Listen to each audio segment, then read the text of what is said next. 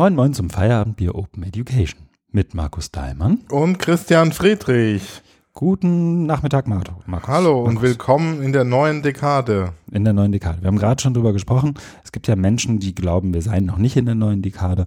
Team Feierabendbier ist auf jeden Fall in einer neuen Dekade angekommen. So ist es. So ist es. Kurz, kurze Schweigesekunde. Ja, ja, ist so. Ist so. Wir sind in der neuen Dekade. Es ist der 31. Januar 2020. Wir trinken verschiedene Dinge. Du trinkst ein Wasser, weil du einen Fastenmonat eingelegt genau, hast. Genau, ein Detox. Ein Detox. Also Alkohol. Genau.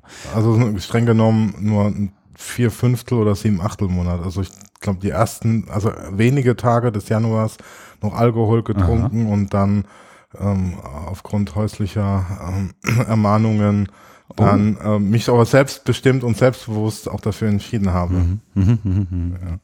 Okay, da frage ich um, na, da, genau. Okay, ich trinke einen Kaffee und um die Toxine im Gleichgewicht zu halten, ein Bier. Und zwar, ich habe diesmal wieder einen Untapped-Link reingehauen, ein Spreecoast IPA. Ich bin gespannt. Ich probiere es gleich mal. Ich würde sagen, dann steigen wir gleich in das nächste ein. Feedback. Wir haben Feedback bekommen. So ist es. Ja. Zweimal. Ich habe, glaube ich, persönlich überlege gerade. Persönlich habe ich keins bekommen. Äh, zweimal haben wir was bei Twitter bekommen, glaube ich. Oder? War das beides bei Twitter? Äh, ja, ja. Ja einmal Michael, ja. Michael, Michael Eichhorn, schöne Grüße. Ja. Freut sich, dass wir noch leben. Da wurde schon befürchtet, wir seien abgestorben. Ja, wir haben es in die neue Dekade geschafft. Ja, gerade so. Und ähm, dann Katharina, schöne Grüße auch dahin. Da weiß ich nicht mehr, war das bei Twitter? War das im, im Das war ja, ja eins von beiden, aber es war wir gucken gleich mal nach und setzen den passenden Link rein. Katharina jedenfalls hat sich sehr gefreut, dass es dieses Domains Paper gibt und hat angeboten, beim Übersetzen zu helfen. Ähm, vielleicht ganz schnell als Erinnerung. Ich glaube, beim letzten Mal, in der letzten Folge haben wir über das ähm, Paper zu Domain of One's Own gesprochen, oder? War das beim letzten Mal? Ja. Und ähm, ich habe, glaube ich, kurz angerissen, dass es äh, dass ich mal geguckt habe, was DeepL damit macht, wenn man das irgendwie in die Deutsch, wenn man das in Deutsch übersetzen würde. Ja, und, genau. Ähm, dann hat sie dankenswerterweise reagiert. Was kam da raus bei der Übersetzung? Ähm, ach guck, da kann ich gleich überleiten zu, was wir gemacht haben. Ja. Wahnsinn. Ähm, dabei kam raus, dass wir jetzt auch ähm, dass das Kollektiv Octofuchs ähm, von dem ich glaube ich auch beim letzten Mal erzählt habe, nochmal ein Stück weit umgebaut haben und mild gelauncht haben, wie wir Internetmenschen sagen. Und ähm, da kann jetzt jede und jeder sehr gerne beitreten, der oder die möchte. Und sich einfach mit den Leuten, die da schon sind, austauschen, unter anderem zu Dingen, die man gemeinsam tun möchte oder könnte. Ähm, ob das jetzt eine Auftragsarbeit ist oder ein Projekt einfach für sich selbst, sei dahingestellt. Und ähm, Katharina ist jetzt als ähm, erste sozusagen über diesen Weg kommende Dame dazu gekommen. Sagt man das so? Ich habe, glaube ich, den Faden verloren. Jedenfalls ist sie dazugekommen. Sie macht jetzt mit. Sie macht jetzt mit. Sie ist auch ist ganz frisch, also wirklich erst seit gestern oder so. Deswegen ähm, ich hoffe, sie bleibt dabei. Und, auch nach ähm, dem Podcast. Auch nach dem Podcast, schöne Grüße. Und ähm, da gucken wir jetzt einfach mal, da habe ich immer die Dokumente geteilt. Wir unterhalten uns nächste Woche mal, was man damit irgendwie machen könnte. Und dann, dann schauen wir einfach mal weiter. Das ja. klingt doch gut. Genau, damit sind wir auch schon bei, was wir gemacht haben. Und ich fange jetzt einfach mal an, beziehungsweise mache weiter. Ich habe das Octofuchs-Ding, habe ich gerade erzählt. Ja. Wer sich das anschauen möchte, octofuchs.de, findet man auch in den Shownotes den Link. Ähm, ich habe ähm, verschiedene Podcast-Recordings gehabt. Eins davon ist auch schon veröffentlicht. Nämlich habe ich unter anderem mit Catherine Cronin gesprochen, die ja auch bei uns im Podcast hier schon öfter irgendwie dabei war. Deswegen ja. hier auch nochmal der Link. Oh, das war remote, oder? oder? Das war remote, genau. Das, ich glaube, an der einen oder anderen Stelle hört man auch, dass es remote war. Es war nicht ganz frei von technischen Schwierigkeiten. Ähm, aber es hat dann am Ende doch geklappt. Ich habe jetzt hier mal den Soundcloud-Link reingehauen. Ähm, findet man aber auch überall dort, wo man Podcasts hören Sie, kann. Sagt man Irland, oder? Sie ist in Irland, in Galway. Galway, Galway ja, genau. Ja. Ähm, und sie arbeitet jetzt dafür das National Forum for, ähm, ich glaube, es heißt nur National Forum for the Enhancement of Teaching and Learning in Ireland. Fünf Leute, die sich im Prinzip ähm, so ein bisschen Hochschulforumsmäßig in in anders ähm, Gedanken dazu machen, wie man das Teaching and Learning in Higher Education enhancen kann. Und da hatte es gab so ein Creative Commons und Open Licensing Toolkit irgendwie ähm, produziert hat, was von einem Survey erzählt, der unter allen Hochschulen gerade stattfindet. Ähm, ist da jetzt so ein, so ein Jahr und, und rüttelt sich da so ein bisschen zurecht.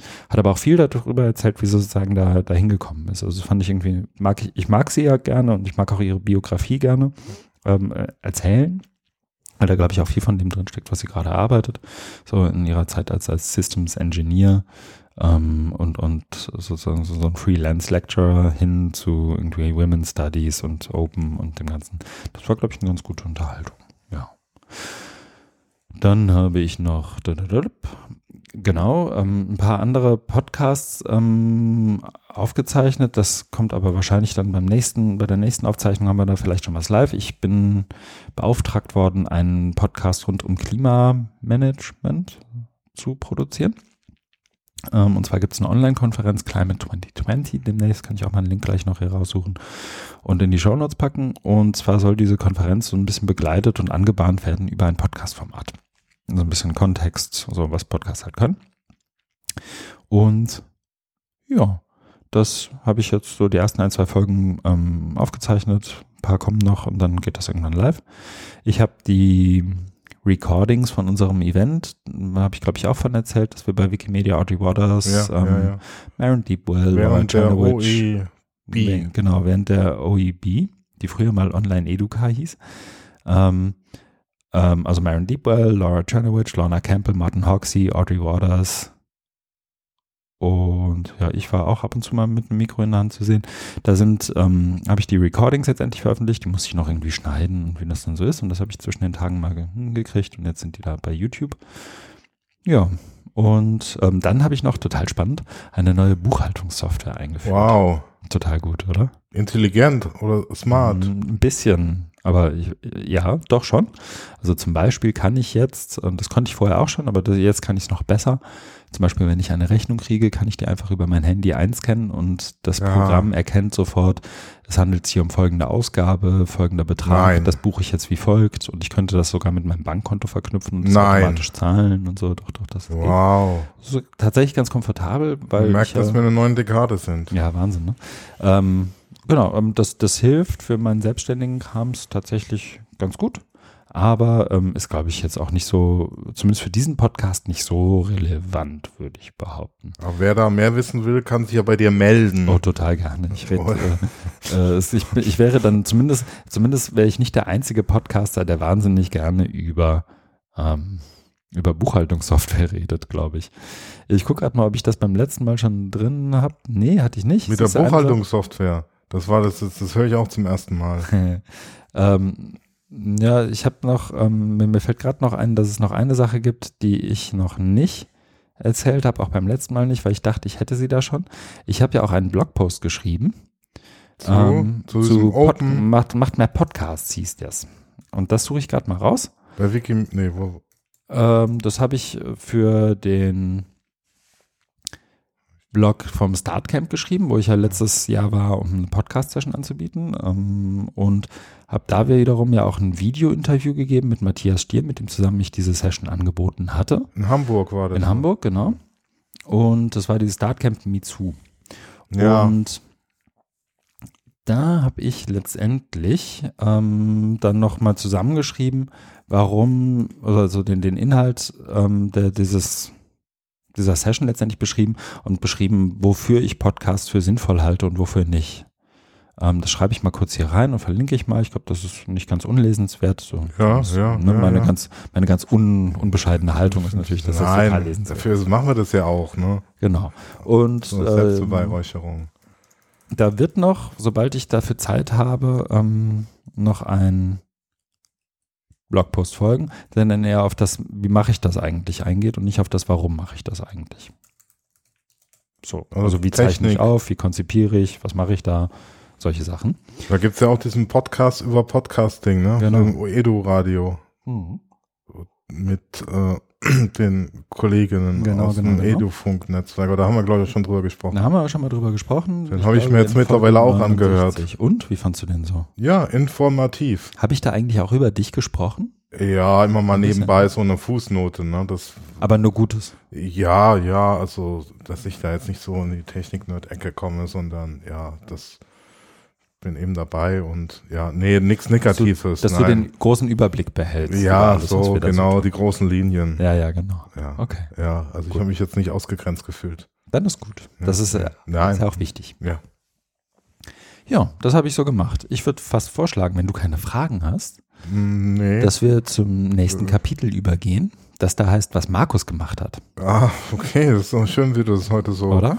Wie ich das so durchmoderiere. durchmoderiere, ja, Ja. vorbildlich. Also ich habe auch so ein Teil, äh, selbstständig Arbeit gemacht Mhm. für die Weiterbildungs GmbH. Die Fernuni Hagen hat Ja. jetzt eine Ausgründung gemacht. Die Weiterbildungsaktivitäten, die es ja schon immer gab, es liegt ja nahe, dass wenn du studierst dort, dass ähm, äh, also gerade so Stichwort lebenslanges Lernen Mhm. und berufsbegleitendes Lernen, dass manche sagen, ich brauche nicht mehr ein ganzes Studium, ein Bachelor oder Master, sondern brauche jetzt irgendwie so ein maßgeschneidertes Paket, also als, als Weiterbildung will mich aber nicht einschreiben, Mhm. sondern will das so als Weiterbildung machen. Und da gab es auch von der neuen Rektorin äh, auch als Ziel schon seit drei Jahren Mhm. die Bestrebung, das zu professionalisieren, also eine Ausgründung zu machen Mhm. unter einem Dach. Das ist auch ein längerwieriger Prozess, wie es bei Hochschulen so ist. Ne? Es dauert dann mal gerne ein paar Jahre.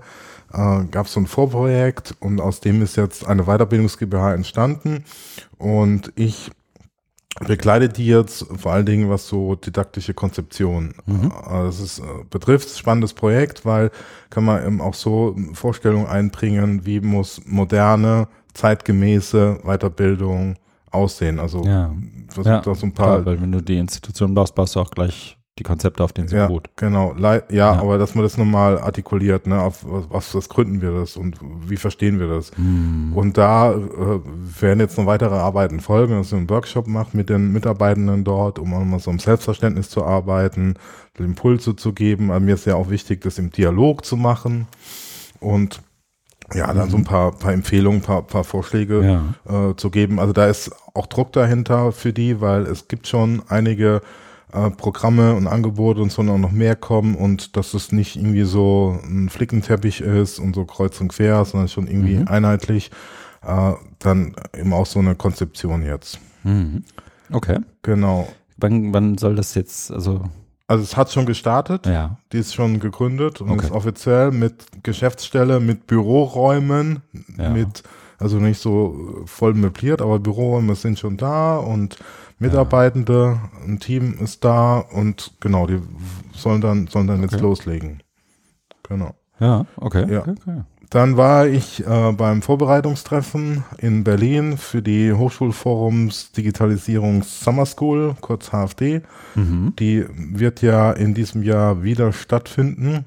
Zum vierten Mal ist es, glaube ich. Mhm. Es gab eine Winter School, zwei Summer Schools und jetzt noch eine Summer School 2020. Danach kommt ja erst, also wird ja nochmal ge ge- geguckt, ob HFD, also wie, wie, Mhm. wie es weitergeht. Aber jetzt erstmal für, für, für dieses Jahr wird wieder eine Summer School stattfinden, Mhm. wo, ähm, und da haben wir nochmal ausgewertet, also du bist ja da auch mal involviert, ne? Äh, Ja, jede, also ich, ich werde Als- beauftragt ja. und bin für dieses Jahr noch nicht beauftragt worden. Ja, das ist ja ein Ding zwischen Genau. den und, und, und, und dir. Ja, deswegen kann ich noch nicht Aber so wir haben da auch so, so Beim Vorbereitungstreffen, so viel kann ich auch hier Ja. öffentlich machen. Wir haben auch nur positivwürdig gesprochen. aber Das ehrt mich. Ja, und es war auch ähm, ein, ein schönes Treffen. Also wir haben äh, gemerkt, also was funktioniert und was nicht, also Mhm. ausgewertet und da auch mal versucht, Dinge weiter zu verbessern. Also man guckt sich natürlich auch mal die, die Evaluation an, Ja. die es da gibt, die Rückmeldung und ähm, macht sich so seine Gedanken dazu, versucht das Programm weiter noch, Mhm. also an, da gibt es noch ein paar, paar Stellschrauben, man drehen kann. Zum Beispiel gibt es immer so als einen Punkt die kollegiale Beratung. Mhm. Das, äh, und da gibt es Schwierigkeiten, dass die Leute nicht immer genau die Rollen einhalten, die es da so vorgesehen gibt. Mhm. Ne, Das ist ja so eine Methode, die ja starke Rollen, äh, strikte Rollen und Mhm. Regeln erfordert. Und dann haben wir vorgeschlagen, ja, das einmal so als Art so Trockenschwimmen mal vorzuspielen. Also, Mhm. weil es gibt ja dieses Lernen am Modellkonzept, ne, Mhm. dass wenn du das einmal siehst, wie Mhm. machen das andere, dass du es dann ja leichter nachmachen kannst. Ne? Ich habe so ein bisschen überlegt, als ich das gehört habe. Kennst du die Six Thinking Hats von De Bono? Bestimmt, oder? Mm -mm. Also, so, du, also ist im Prinzip eine, ich glaube, man sagt Innovationsmethode, sorry, jetzt, ich, ich entgleise uns kurz, ähm, aber ich gleise uns gleich wieder auf. Ähm, und sagt im Prinzip, dass je, in jedem Prozess, in jedem Meeting, in jedem, in jedem kollaborativen Ding, hast du eigentlich implizit immer verschiedene Rollen. Einen, der immer alles kaputt redet, einen, der immer total begeistert ist, einen, der irgendwie drüber nachdenkt, wie man das jetzt irgendwie administrativ regelt und, äh, und dass du diese Rollen im Prinzip in sowas wie Thinking Heads, also ich setze jetzt mal meinen Innovationshut auf Mhm. und jetzt rede ich da mal drüber, so ein bisschen. Ähm, sehr vereinfacht, aber da werden im Prinzip verschiedene Rollen in Hüten ausgedrückt und die setzt du dann halt entweder physisch auf oder du sagst das. Es gibt verschiedene Wege, das umzusetzen. Und dann ist man in diesen Rollen drin und man kann gleichzeitig, weil es ja manchmal auch unangenehm ist, der Typ zu sein, der immer alles kritisiert. So, ich glaube, da finden wir uns jetzt nicht so, finden wir nicht so unangenehm, aber manche Menschen scheinen das unangenehm zu finden. Ähm, dann kannst du halt dich auch drauf rausreden, dass du jetzt gerade diese Rolle halt hast und auch spielen musst. Was ja bei der kollegialen Beratung nicht ganz unterschiedlich ist, weil du da ja auch in der Moderationsrolle zum Beispiel bist und dann ja auch sagen kannst, ich bin jetzt hier der Moderator oder die Moderatorin, deswegen möchte ich Folgendes. Ganz ist ja genau. nochmal ein ja. anderer Einflug als ich bin Jochen und ich hätte das jetzt gern so. Genau. Also, ja, genau. Das hilft, glaube ich, wenn man da nochmal auf diese Rollen oder Mhm. diese Rollenübernahme, die man jetzt gerade hat, hinweist. Mhm. Ja. Genau. Das, also die Summer School wird im Juli wieder stattfinden. Mhm. Wir freuen uns wieder darauf. Die Anmeldung ist, glaube ich, Ja. schon gestartet. Ich glaube auch. Ich meine, ich hätte schon was gesehen. mal einen oder? Link reinsetzen? Soll ich mal einen Link rein? Ja, das wäre super, wenn du das on the fly machst. Ja, und Ja. alles hier. Genau, also nochmal Aufruf an alle Interessierten, die Mhm. mit der Hochschullehre aus Lehrendensicht oder E-Learning Serviceeinrichtung zu tun hat, meldet euch an. Ja. Nächster Punkt in meiner Liste ist die Reakkreditierung Master E-Education. Reakkreditierung klingt sehr technisch und bürokratisch, ist es auch. Also es ist ja so im Zuge der Bologna-Reform, dass ähm, Hochschulen und ihre Produkte, in dem Fall Studiengänge, sich einem externen TÜV-Check unterziehen müssen. Stichwort Qualitätssicherung. Ja. Und ein, ins, also, und da, gucken, also müssen, ja, müssen nicht, aber es ist immer besser, du hast eben diesen TÜV, Ja. dass du äh, eine Akkreditierung hast, die ist dann für ein paar Jahre, dann Mhm. wird sie reakkreditiert. Eigentlich war es eine Re-Re-Akkreditierung, weil ähm, das ist jetzt, glaube ich, das, zwei, das dritte Mal gewesen. Also wir sprechen von einer Re-Re-Akkreditierung, aber ich glaube, das macht dann. Das dritte Mal? Ja. Und das ist ja schon eine Re-Re-Re-Akkreditierung. Ja, also es ist jetzt die zweite Reakkreditierung. Ah, okay. Es gab eine Akkreditierung, Ja. die Reakkreditierung und jetzt Und wie sind da die Zyklen? Hast du das im Kopf? Äh, jetzt, also das letzte Mal äh, fünf Jahre, Mhm. nee, ja, und jetzt sogar acht Jahre, äh, ja, Okay. so ganz genau, legt mich da bitte nicht fest. Das Mhm. sind mehrere Jahre. Okay, mehrere Jahre. Und da war die Begehung, also es ist ja ein Prozess, wo du äh, als erstes so einen Selbstbericht schreibst, was, Ja. du, was du gemacht hast. Ja. Dann ähm, gibt's Gutachten von den Menschen, die damit Mhm. involviert sind. Es sind auch ähm, sind zwar externe, aber Mhm. intern das System im, im System Hochschule drin, also Professorinnen, äh, Studierendenvertreter und auch äh, Menschen aus der Wirtschaft, die da so dieses Berufsfeldbezug haben. Mhm. Dann kriegst du die Gutachten, guckst dir die an, bereitest dich dann auf die Begehung vor und da ist der Tag durchstrukturiert, dass Hochschulleitung spricht mit den Gutachtenden, die Studierenden und Lehrenden. Mhm. Bei einer Runde war ich auch dabei. Und dann, äh, also im Vorfeld hat mir ja die Gutachten bekommen, da war so ein Punkt, ja, wie man es schafft, weil der Studiengang heißt der E-Education, klingt ja E, ne, so äh, elektronisch oder digital, klingt ja irgendwie auch eine Innovation. Also wie schafft man es, dass systematisch Innovationen in den Studiengang integriert werden? Und da müssen wir Mhm. eben auch Stellung nehmen dazu. Ich habe dann mal auf Sachen, die, die wir machen, also in meinem Lehrgebiet, hingewiesen, um eben zu zeigen, kam auch gut an, dass, dass wir da eben auch dran interessiert sind, Menschen, also Studierende, zum Beispiel in Forschungsprojekte, also forschendes Lernen ist immer ein großes Schwerpunkt, was die haben wollen. Das heißt, Ja. Studierende möglichst frühzeitig in laufende Forschungsprojekte, die du hast, mit einzubeziehen. Ja. Und wir haben ja eins, wo es darum geht, Chatbots in der Lehre einzusetzen. Das heißt, die sind ja automatisch drin. Ne? Also weil diese Bots dann in laufenden Studien, Modulen, Programmen ja eingesetzt werden. Mhm. Ja. Okay, das heißt, die Bots werden dann auch akkreditiert? Nee. Nein. Nur das, das Verfahren, in dem ihr die Bots ein, also Der das ist- Studiengang- Es gibt ja zwei, also sorry, dass ich frage, aber Ja. es gibt ja im Prinzip zwei verschiedene Arten zu akkreditieren. Ja, ne? Also, Systemakkreditition Genau. Akkredition und Programm. genau. Und das ist eine Programmakkreditierung. Ja, okay. Weil ich weiß noch, als ich in Lüneburg war, wurde das gerade umgestellt. Da hat, war, war, man, war man in Lüneburg total stolz drauf, jetzt sozusagen die Systemakkreditierung geschafft zu haben, was ja im Prinzip so eine Art Prozessmanagement-Akkreditierung ist. Ne? Also du stellst sicher, dass unter, dass in deiner Einrichtung unter bestimmten Voraussetzungen ähm, immer ein brauchbares Programm rauskommt, sozusagen, brauchbares Angebot. Genau. Ein Programm ist ja sozusagen eine inhaltliche, didaktische, auf Ganz verschiedenen genau. Dimensionen vorgenommene Bewertung des, Genau. des, des jeweiligen Programms, da- Genau. wo jeder Studiengang dann eigentlich durch muss. Richtig, Mhm. ganz genau. Und also diese Bots, die sind jetzt nicht Teil der Mhm. Akkreditierung, sondern das ist äh, Experiment. Mhm. Und ähm, da, da geht es eben darum, äh, zu gucken, also aus der Begleitforschung dabei, wie wirkt das, wie ist die Akzeptanz, Mhm. welche Fragen entstehen da, ja. Aber es auch ein Aushängeschild, eben gerade weil der Studiengang so heißt, zu zeigen, dass man da auch einen innovativen Drang, also dass man sich auch auf, an Ausschreibungen beteiligt, das ist ja was Positives, und dass man die dann äh, nicht in einem stillen Kämmerlein oder irgendwie in sein Labor hat und da seine Studie macht, sondern auch das großflächig also in, in, oder systematisch in Studiengänge. Also mit einbezieht. Okay, verstehe. Ja, ein anderes schönes Beispiel war noch ähm, Internationalisierung. Da gibt es jetzt auch seit einiger Zeit Kooperation mit Finnland und den Niederlanden. Und da hat man es geschafft, dass in einem Modul eben gemeinsam Studierende eben aus diesen drei Ländern, also Niederlande, Finnland und Deutschland, zusammenarbeiten. Mhm.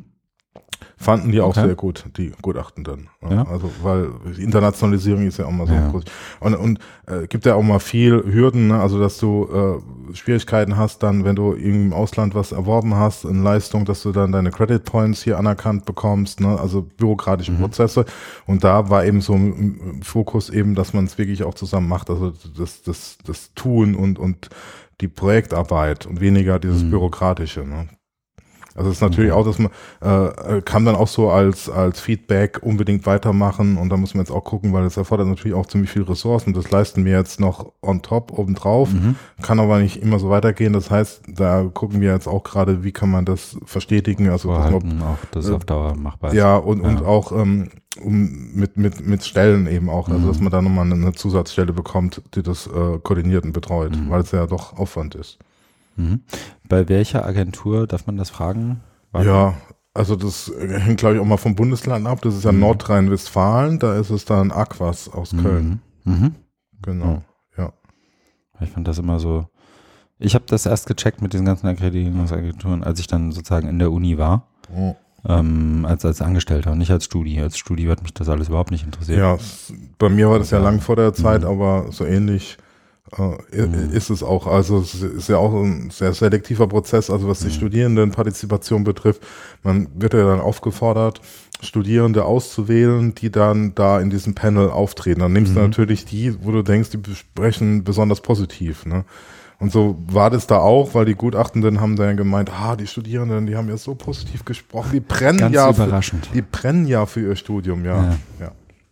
Ja, ist natürlich, also ich habe das immer so ein bisschen, ich habe da immer mit so, so einem, das, ja, ich habe da einen merkwürdigen Blick drauf gehabt, einfach weil das ja auch ein, ja, du, du steuerst als Hochschule ja zum gewissen Grad auch selbst, wer wann wie was wo sagt und wie akkreditiert wird. Und das ist Ja. natürlich bis zum gewissen Grad auch okay, sich da irgendwie im bestmöglichen Licht zu präsentieren.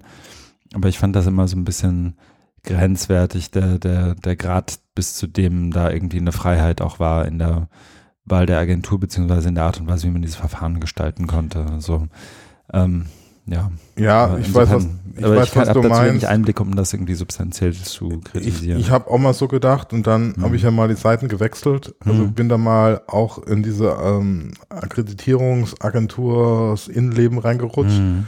Und also ich habe ja selber mal auch als Gutachter gearbeitet Mhm. bei so Akkreditierungen im Ausland Mhm. und war auch mal mit Aquas zusammen im Ausland beim anderen Projekt und also die bemühen, also da merkt man, dass es, die machen sich da auch ihre Gedanken und denen ist es auch bewusst. Okay. Also die haben halt ihre Anforderungen, ihre Ansprüche auch ne, an, an, an den Prozess, weil über den steht ja dann wieder so der Akkreditierungsrat, ne? Also Mhm. gibt es da irgendwie auch Vorgaben, Mhm. Auflagen und Der so da auch weiter. so, so Grundverträge mit denen abschließt. Und Ja, und Mhm. also was du eben gerade angesprochen hast mit, mit Freiheit und Gestaltung. Ne? Mhm. Also die sind sich dessen bewusst.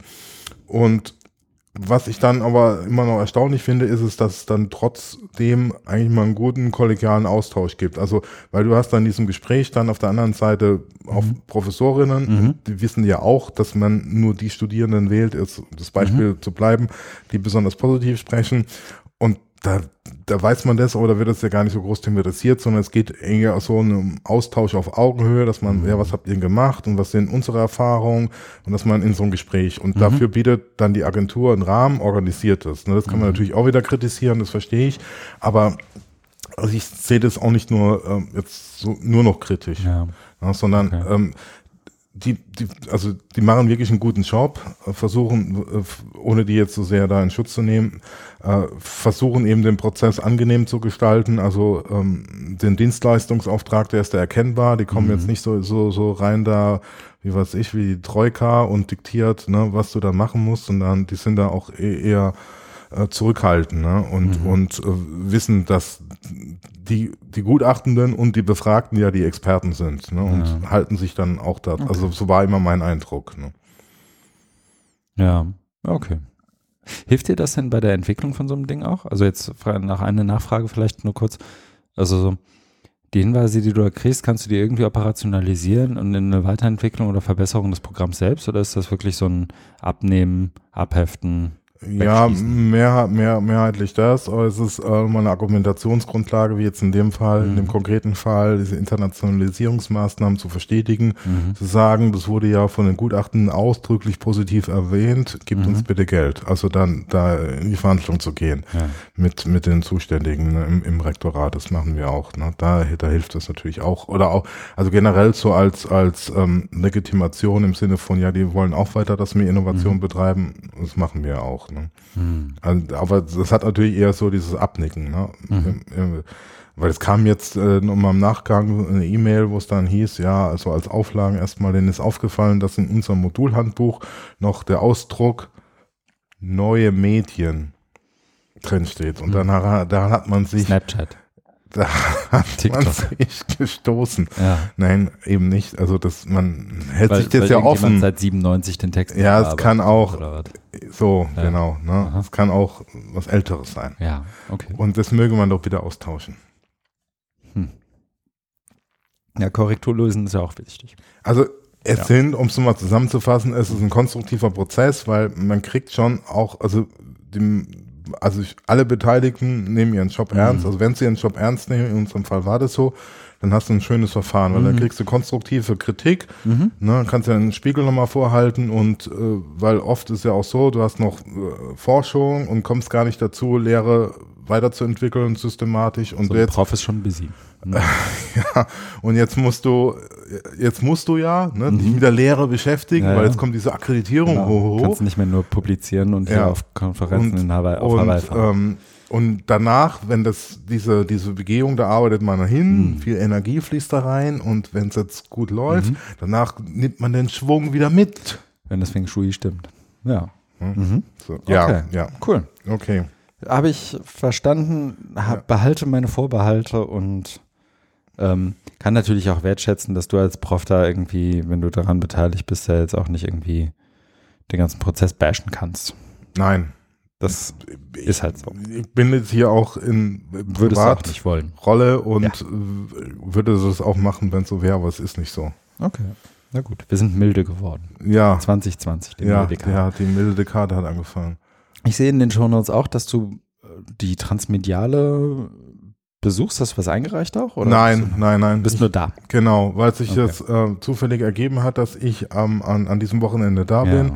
Und da habe ich die Gelegenheit beim Shop ergriffen und ähm, mich da äh, eingebucht. Mhm. ja, und war Mhm. heute schon bei ähm, einem kleinen Symposium, wo es um also Vorträge geht. Mhm. Morgen gehe, werde ich auch nochmal hingehen. Dann gibt's ja noch, ähm, also es, die Vorträge sind in der Volksbühne Mhm. und die, da gibt's noch eine Begleitausstellung, die ist im Haus der Kulturen der Mhm. Welt. Mhm. Genau, das ist ja immer. Mhm. Ja. Cool. Ja. Ja, cool, cool, cool, cool, cool. glaubst du, umfassend berichtet zu haben, was du getan hast? Ja, danke. Sehr das habe ich. Dann würde ich sagen, ich setze eine Kapitelmarke und wir gehen dahin, wohin wir immer gehen, nämlich in die Rubrik, was wir gelesen haben. Das ist heute sehr Audrey Waters lastig, Ja. aber gibt auch viel her. Ja. Sollen wir anfangen mit dem ersten? Ja, ne? Soll ich mal anfangen und du ergänzt oder wollen wir es andersrum machen? Wer jetzt es gerne, Herr Daimann? Äh, wie, wie du, wie du, ich, ich kann auch anfangen. Also ich habe den Ja. äh, ja auch gelesen. Also Ja, das dann. ist, das ist äh, von Audrey Waters kurz vor Weihnachten Mhm. am 23. Dezember auf ihrem Hack Education Blog veröffentlicht ein Post, ein Artikel mit dem äh, mit der Überschrift The Stories We Were Told About Education Technology in, in 2019. Mhm. Also so ein Jahresrückblick. Mhm. Aber sie räumt damit gleich auf, dass sie ähm, das nicht mehr in der Fülle und äh, Tiefe und äh, also was, was Mhm. Recherche betrifft, machen kann, wie die Jahre zuvor. Sie hat ja, glaube ich, hier, war das hier oder in dem anderen, wo sie die Ja, ganzen die ganzen Artikel äh, verlinkt, also die ganzen Reviews äh, nochmal verlinkt hat. Das Mhm. ist für immer sehr beeindruckend. Mhm. Äh, Ich glaube, das war in dem anderen, oder wo es von 2010, ne, ist ja immer, Ja, ist ja immer ähm, verlinkt. 2011, ja, das Ja. genau. Mhm. Und ähm, also es ist wirklich eine unglaubliche, äh, beeindruckende Arbeit, äh, finde ich. Also man Mhm. merkt, äh, sie macht das sehr systematisch, also auch gerade dieses Investigative, den Dingen auf den Grund gehen, äh, Mhm. Zusammenhänge herzustellen mit dieser bekannt kritischen ähm, Brille, wo es immer um drum geht, die, die, die Stories, die Geschichten, die uns erzählt werden, äh, von wem und ähm, also allein das, das Wort Story, ne? Also sieht man, das geht ja nicht nur um, um Fakten, so wie jetzt, da wird jetzt irgendwie äh, eine neue Software oder ein neues Tool eingeführt, Mhm. sondern welche Neudeutsch, spricht man dann von Imaginationen, ne? Ima Imaginaries, also welche Hoffnungen, Wünsche, Vorstellungen, auch Mythen schwingen damit. Ja. Das ist ja genau ihr Thema, Mhm. äh, sich damit auseinanderzusetzen. Äh, und hat sich eigentlich, man kann das so zusammenfassen, also nicht viel geändert, ne, in dieser negativen äh, Tonalität, ne, also mit, mit Surveillance, mit, mit ähm, Achso, du, Überwachung, meinst inhaltlich, Tonalität der, Beschreibung, ne? okay, du meinst also ihre Tonalität. Ja, ja, genau, Ah, okay. genau. Ja. Ja, ja. Mhm. Und ähm, genau, also sie, sie nimmt sich am Anfang so ein bisschen zurück und sagt, ja, Mhm. sie kannst du nicht, aber dann fand ich, dann, dann äh, kommt ja doch ähm, eine ganz Mhm. gute, ne, also mit diesen Bullet Points, wo dann nochmal so als Rückblick, Mhm. man ist ja alles sehr US-lastig, äh, aus unserem deutschen, äh, mit unserer deutschen Brille, muss man ja auch mal gucken, also ist dann auch nicht vielleicht so Ein paar Sachen sind für uns, glaube ich, nicht so relevant. Relevant, finde ich, aber kann man informativ. schon gut, gut auch sozusagen Schlüsse draus ziehen. Ne? ja, ja. Für uns halt ein paar, also so, was bei mir, ich habe ja so, so ein, zwei Sachen mir rausgepickt, siehst du, glaube ich, auch in den, in den Shownotes, aber ähm, ähm, na, wo fange ich denn mal an? Ich wollte einmal kurz sozusagen ein Argument aufgreifen, dass sie ja immer wieder, was sie auch durch ihre Arbeit sieht, nämlich, ähm, dass, dass der Accountability, also der, der Verantwortlichkeit für das, was, was Mensch da so sagt, meistens ja irgendwelche Typen, Start-up-Funder, was auch immer. Venture Menschen- Capitalist. Genau, oder, oder auch die, die, das, was dann im Englischen die Pundits sind, ne, also diejenigen, die drüber schreiben und drüber sprechen, was da passiert. Und dass das ja oft sehr, sehr Buzzword-lastig ist, einfach da, um, um, um äh, die, die Klicks und die Aufmerksamkeit zu generieren. Und dass es relativ selten passiert, dass eben äh, diejenigen, die irgendeinen, ähm, irgendeinen Claim machen, also die irgendeine Behauptung aufstellen, auch dafür irgendwann mal na, zur Verantwortung gezogen werden. Klingt so, so juristisch, aber letztendlich daran, dass man sich daran erinnert, dass sie das mal gesagt haben. Ja, dass sie darauf festgenagelt werden, ne? Wenn Genau. dann irgend so ein äh, Sebastian Thrun sagt, dass dann, äh, was weiß ich, 50 Prozent der Colleges aussterben, das war ja in irgendeinem Artikel auch, wo sie gemeint Genau. hat, sie hat sich schon in, in einen Kalendervermerk gemacht, weil dann die Prognose ist, dass in zehn Jahren ist es dann irgendwie, Mhm. ne, was weiß ich, 2028 oder so oder noch früher, ne, dass dann nur noch 50 Prozent da ist. Und das ist, glaube ich, der Punkt. Genau, Ne? genau. Dass du sagst, ja, ähm, guck dir das nochmal an, was du da gesagt hast, ne? Stimmt es so? Also Mhm. ich glaube, es geht auch nicht darum, um die Leute irgendwie lächerlich zu machen, aber ich finde auch, das gehört ja Nicht dazu. nur, ja. Ne? Also das ist ja so wie, wie, wie, wie äh, bei ähm, PolitikerInnen, ne? Also Ja. Wahlversprechen und so weiter, ne? Da wirst du auch dann drauf, ne? Genau. Accountable ge ge gehalten, also Und das ist in Verantwortung genommen. Und das ist hier eben genauso wichtig, weil es letztendlich auch Gesellschaft, Bildung letztendlich auch beeinflusst. Und aber eben diese, diese, wie soll ich sagen, PolitikerInnen kannst du abwählen, ähm, die Menschen hier nicht. Peter Thiel leider nicht. Die, ähm, ich fand das deswegen interessant, weil sie ja das sozusagen auch als eine ihrer Aufgaben beschreibt immer wieder. Und dann auch ein paar Dinge rauspickt. Und ich habe wiederum jetzt mal ein, zwei versucht rauszupicken, die irgendwie für uns vielleicht auch irgendwie in irgendeiner Art und Weise zumindest ein Blick wert sind. Das eine ist, ähm, Amazon, hatten wir, glaube ich, Mhm, auch schon mal im ja. Podcast, hat ja erst ähm, Inspire gelauncht. Ja. Ähm, das war so, so diese OER-Plattform, wo, wo Genau. irgendwie vor einem Jahr oder zwei, man muss Ja. mal nachgucken, wann das war, Ja, äh, ja alle gedacht haben, oh, wenn Amazon jetzt irgendwie in ins die OER-Business genau, einsteigt. dann, dann, dann äh, muss man aber mal gucken, was man mit unseren dezentralen Repositories macht. Ähm, zumindest der Effekt hier im deutschsprachigen Raum ist, War- glaube ich, äh, wenn überhaupt, dann ein minimaler. Ist überhaupt nicht hochgekocht. Und dann gibt es aber auch wiederum Ignite. Und Ignite ist ja sozusagen das, das Programm, äh, in dem bei Amazon, zumindest im US-Kontext, LehrerInnen ihre ähm, Lesson Plans, also wie sagt man, Stundenpläne und, und auch, auch aufeinander und, ja. und, ähm, und letztendlich Materialien austauschen Ja, können. Lehrmaterial. Genau. Und das ist, glaube ich, nochmal ein anderer Schnack, weil das da ja dann auch wiederum so, so eins der Dinge erfüllt, die ja auch von OER immer wieder angesprochen und gefordert werden. Ähm, nämlich, dass es nicht nur das Material ist, sondern dass das gleich, wie sagst du, didaktisiert Genau, äh, curriculare. Einbettung. Ja, genau. War, war, war, ist das nicht der Fall? Also in einem anderen Artikel war ja so, dass sie, ähm, als sie dieses Inspire gelauncht oder Mhm. Ignite, dass sie dann gemerkt haben, dass ganz Genau. viele äh, Materialien gar nicht lizenzfrei sind oder Ja. Copyright äh, Verletzungen haben und dass es dann. Mhm. um, um, umgeswitcht sind und gesagt haben, so ist es dann zum irgendwie auch zum Verkauf, ne? Als, als Mhm. ne, Materialschleuderbörse. Ich glaube, dass da, da gab es schon, also ähm, who could have known oder who would have thought that it's so complicated? Ähm, die haben, glaube ich, dann auch gemerkt, dass sozusagen user-generated Zeugs, also von, von NutzerInnen generiertes Zeugs, ähm, durchaus das eine oder andere Urheberrechtsproblem hat und ähm, haben, glaube ich, auch irgendwann mal kalte Füße gekriegt und wieder Sachen gelöscht, ja. Ja, ja. Das andere, was ich äh, rausgepickt habe, weil das auch hier in Deutschland immer wieder sehr, sehr, zumindest in meiner Blase, ab und zu mal wieder hochgejazzt wurde, als guck mal, wie geil dieses Beispiel ist. Das passiert ja öfter mal. Ähm, und es passiert insbesondere dann öfter, wenn du es, äh, wenn es um Online- und Hochschule geht. Und zwar war das das Beispiel der Arizona State University Ja, ja, ja. ähm, die ja diese Global Freshman Academy Ja, hatten. ja, die, ja. Das ist, glaube ich, jetzt auch zwei Jahre her oder sowas, dass sie das gelauncht haben. Wobei, nee, da war ich in, warte mal, Das, das ist noch länger so her. 2015 rum gewesen sein, 2015, 16. Und da war es ja so, dass sozusagen die, dass das große Versprechen war, wir haben hier eine Global Freshman Academy, wir machen im Prinzip dieses erste Studienjahr, in dem sich wahnsinnig viele nochmal entscheiden, den Studiengang zu wechseln oder sich wieder äh, oder ihr Studium wieder abbrechen oder woanders anfangen und sich nicht so sicher sind, noch nicht so diesen, auf diesem Pfad sind, der irgendwie Richtung ähm, Erfolg, Erfolg hier gleichgesetzt mit, am Ende steht da ein Studienabschluss, äh, steht so, so, wo einfach viele Menschen sich noch umentscheiden, das komplett online zu Genau, machen, das per mit einem MOOC. Assessment, äh, mit einem Online-Assessment auch zu verbinden, mit ähm, Datafication dessen, was da sozusagen prozedural auch passiert, weil irgendwie so grob über den Daumen, ich glaube, um irgendwas um die 30 Prozent der Studis auch in den USA sich nochmal umentscheiden, abbrechen, Ja, ja. verlängern, was auch immer.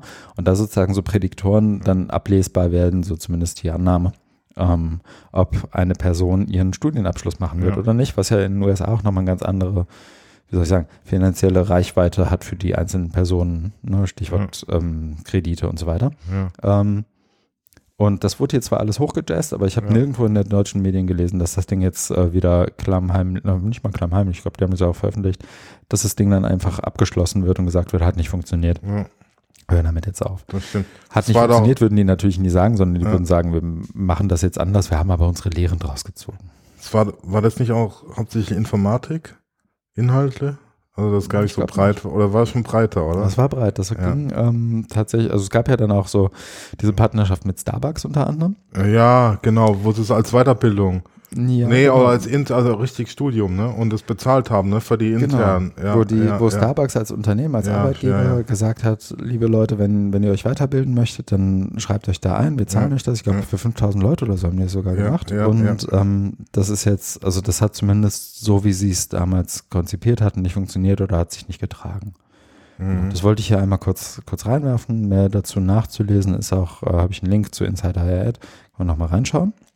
Also Accountability wäre dann auch äh, an die Journalisten mhm, genau, gerichtet, dass die, dass die dann auch darüber berichten. Ne? Mhm. Ne? Also ne, das ist ja wieder so dieses Thema Stories. Ne? Also mhm. du du verkaufst natürlich Sto lieber Stories, ne, wo jetzt irgendwie so eine neue tolle Sache wie jetzt dieses Global Freshman Academy, mhm. ne, weil es ja auf ganz viele Diskurse reagiert, wie eben die Finanz, finanziellen Aspekte, dass das Studium zu teuer ist in den USA, mhm. die Öffnung der Bildung.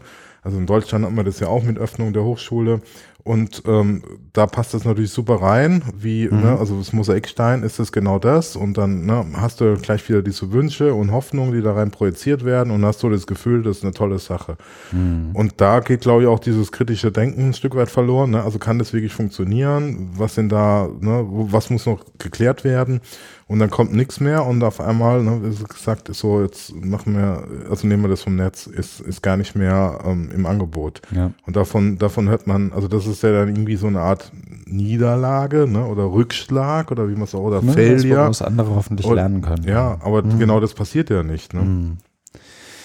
Passiert zumindest selten, weil es natürlich auch ähm, nicht so also es ist nicht die, ist nicht die Nachricht, die du auf, auf deinen Talk schreibst, wenn du irgendwo bei einer der einschlägigen Konferenzen oder in der einer der einschlägigen Publikationen irgendwie. Aber das wäre ja auch eine Story, ne? Also wenn du beim Thema Story bist, ne, dann kannst du ja. ja auch Stories. Und es geht ja wirklich nicht darum, äh, zu, also nach meiner Meinung, ähm, mhm. nicht zu sehr darum, jetzt diesen, diese Niederlage oder Fehlschlag mhm. auszu weiten, ne? So mhm. von ja immer gewusst, das kann nicht funktionieren, totaler Schwachsinn, mhm. sondern genau hinzugucken, warum, ne? Was hat er nicht mhm. funktioniert, ne? Was, ja. was, was sind da woran die, hängt's? genau, woran hängt's? Mhm. Auch so von, von, von den Annahmen, ne? Was mhm. man da hat. Aber das sehe ich auch in Deutschland, da gibt's äh, kaum, also es gibt ja dieses, dieses, was jetzt wieder so ein bisschen hochkommt, oder schon länger hochkommt, aber an verschiedenen Stellen, Ad-Text ne, in, in Deutschland. Also zum Beispiel ein Beispiel aus Hagen ähm, nennen. Also mhm. äh, Rektorin möchte auch jetzt eine Veranstaltung nur für AdTech-Startups, wo die eingeladen werden für ähm, Meet mhm. Together, Come Together, äh, Council, Summit, keine Ahnung äh, ja. sind wir noch in der Namensfindung, noch nicht finalisiert, deswegen kann ich auch nicht öffentlich sagen, aber der Bedarf ist da oder der Wunsch ist da, diesen AdTech-Startups eine Bühne zu geben. Ja. Einerseits zu sagen, ja, auch die Fan-Uni ist innovativ oder hat das mhm. Thema auf dem Schirm, ne? wir laden die sogar ein und geben ihnen eine Bühne. Ja. Ne? Aber auch, was noch nicht so ganz klar ist, dann was sind dann die, also was, was Versprechen jenseits von rein, ja, wir haben mal so ein mhm. Attack Summit Council Dings gemacht, ne? Wie geht dann die systematische irgendwie Integration da weiter oder wie, wie hält man dieses Thema im Gange, ne? Wie, wie spricht ja, man da regelmäßig drin? Also wie innoviert man dann auch Prozesse, ne? Macht das nicht nur so als Alibi-Veranstaltung. Jetzt hat man mal mit AdTech Startups geredet und ja, schön. Genau, und so, so wertvoll so ein Austausch ja vielleicht auch sein kann, so, so oft ist er das ja eben auch nicht. Ne? Also ich finde die, ich bin selber sehr, sehr müde, was das angeht, wenn mir eben, mir ist, das, mir ist das neulich wieder bei, bei einer Konferenz passiert, da wollte mir jemand erzählen, er hätte irgendwie die, die Lösung dafür, wie irgendwie Studis ihre Hausarbeiten beim Prof einreichen mhm. und so. Ähm, da wird einfach auch in diesen, in diesen Annahmen wahnsinnig wenig mit den Leuten gesprochen, die es dann irgendwie betreffen. Oder irgendwo hat mal jemand irgendwo einen Stühlchenkreis aufgebaut und einen Design Thinking Workshop gemacht. Und dann reicht das irgendwie, um, um Seed Funding einzusammeln und dann, dann macht er damit mal weiter und muss dann ja auch seine Idee auch durchtreiben bis zum Ende, um diesen Narrativ zu bedienen, um wieder Geld zu kriegen. Also die Incentivierung ist ja auch ganz oft schräg. Ja. Ähm, Deswegen finde ich es zwar oft interessant, mir das anzugucken, muss aber auch sagen, dass ich es oft abschreckend finde, wenn das so, so als, ähm, als inspirierendes Ding dann auch immer wieder hervorgehoben und, und hervorgeholt wird, weil es ja ganz oft eben auch nicht inspirierend ist, sondern ganz genau. Quatsch. Also es ist nicht nur die Incentivierung, sondern die Format, das, das Format. Ja. Ne? Wenn, dann, äh, du bist ja dann gleich so in diesem Sprech von diesen Startups, dann redest du dann über Pitch.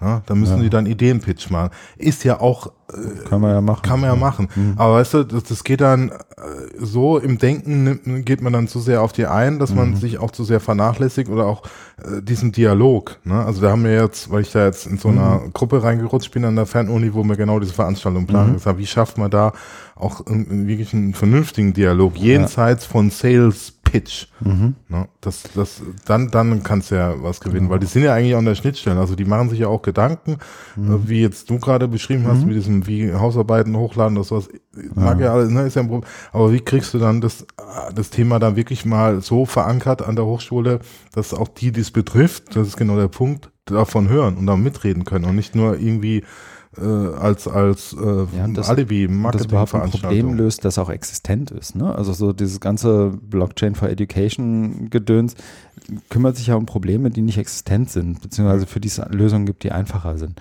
Ja, das also, geht, das, das geht ja, an der Realität vorbei. Genau. Aber dann sagen die anderen wieder, ja, ja, die Hochschulen sind so ne, blöd und, und, und, und lang. Ja. Aber das ist ja auch nicht der Punkt. Es hilft zumindest nicht, das zu behaupten, insbesondere dann, wenn man das nur behauptet, um irgendwie hinterher sagen zu können, man hätte das behauptet. So, ja. So, jetzt fühle ich mich ein bisschen ja. wie, wie heißt der Charakter in der Sesamstraße, der mal um die Ecke formuliert? Bödefeld, ne? Ist er das? Ich muss, muss mal gucken. Vielleicht bin ich ja von Bödefeld heute. Ähm, ich weiß noch, dass äh, ähm, der, ein, es gab mal einen Bochumer Trainer, also vom VfL Bochum, der immer Herr von Bödefeld von den Fans genannt wurde, weil er sehr, sehr ähnlich dem äh, der Professor, so ein Rangnick, oder? Nee, er sah wirklich eher aus wie Herr von Bödefeld. Also die Frisur und auch die Gesichtszüge waren. Naja, wir okay. schweifen ab. Ja, back to deswegen, topic. Genau, deswegen also hier nochmal das, was 2019 passiert ist, da mal so durchzuscrollen. Ein paar der Themen hatten wir auch drin. Also sie, sie zitiert auch nochmal so den, den Fakt, dass äh, David Wiley einfach gesagt hat, hier Open Education Conference ist mir jetzt alles zu anstrengend mit dem ganzen Diversity Schissel, das lasse ja, ich jetzt mal sein. Ja. Ähm, so Sachen kommen auch drin vor, aber es kommen auch andere Sachen davor, von denen man sich durchaus mal ein paar Sachen, also wo man glaube ich schon auch im deutschsprachigen Kontext sich mal was angucken kann. Wir haben jetzt hier mal eins, zwei rausgepickt. Ja, auch das erste dann mit Old School, ne? Dass die auch. Stimmt, das ja, habe ich eigentlich auch. Habe ich das nicht sogar das drin gehabt? Nee, ja, du hast nee, nur das mit Global Freshman, aber das ist ja, äh, hat ja die gleiche ja. ah, ich, weiß, ich weiß, wo ich es Gleiche Schlagseite.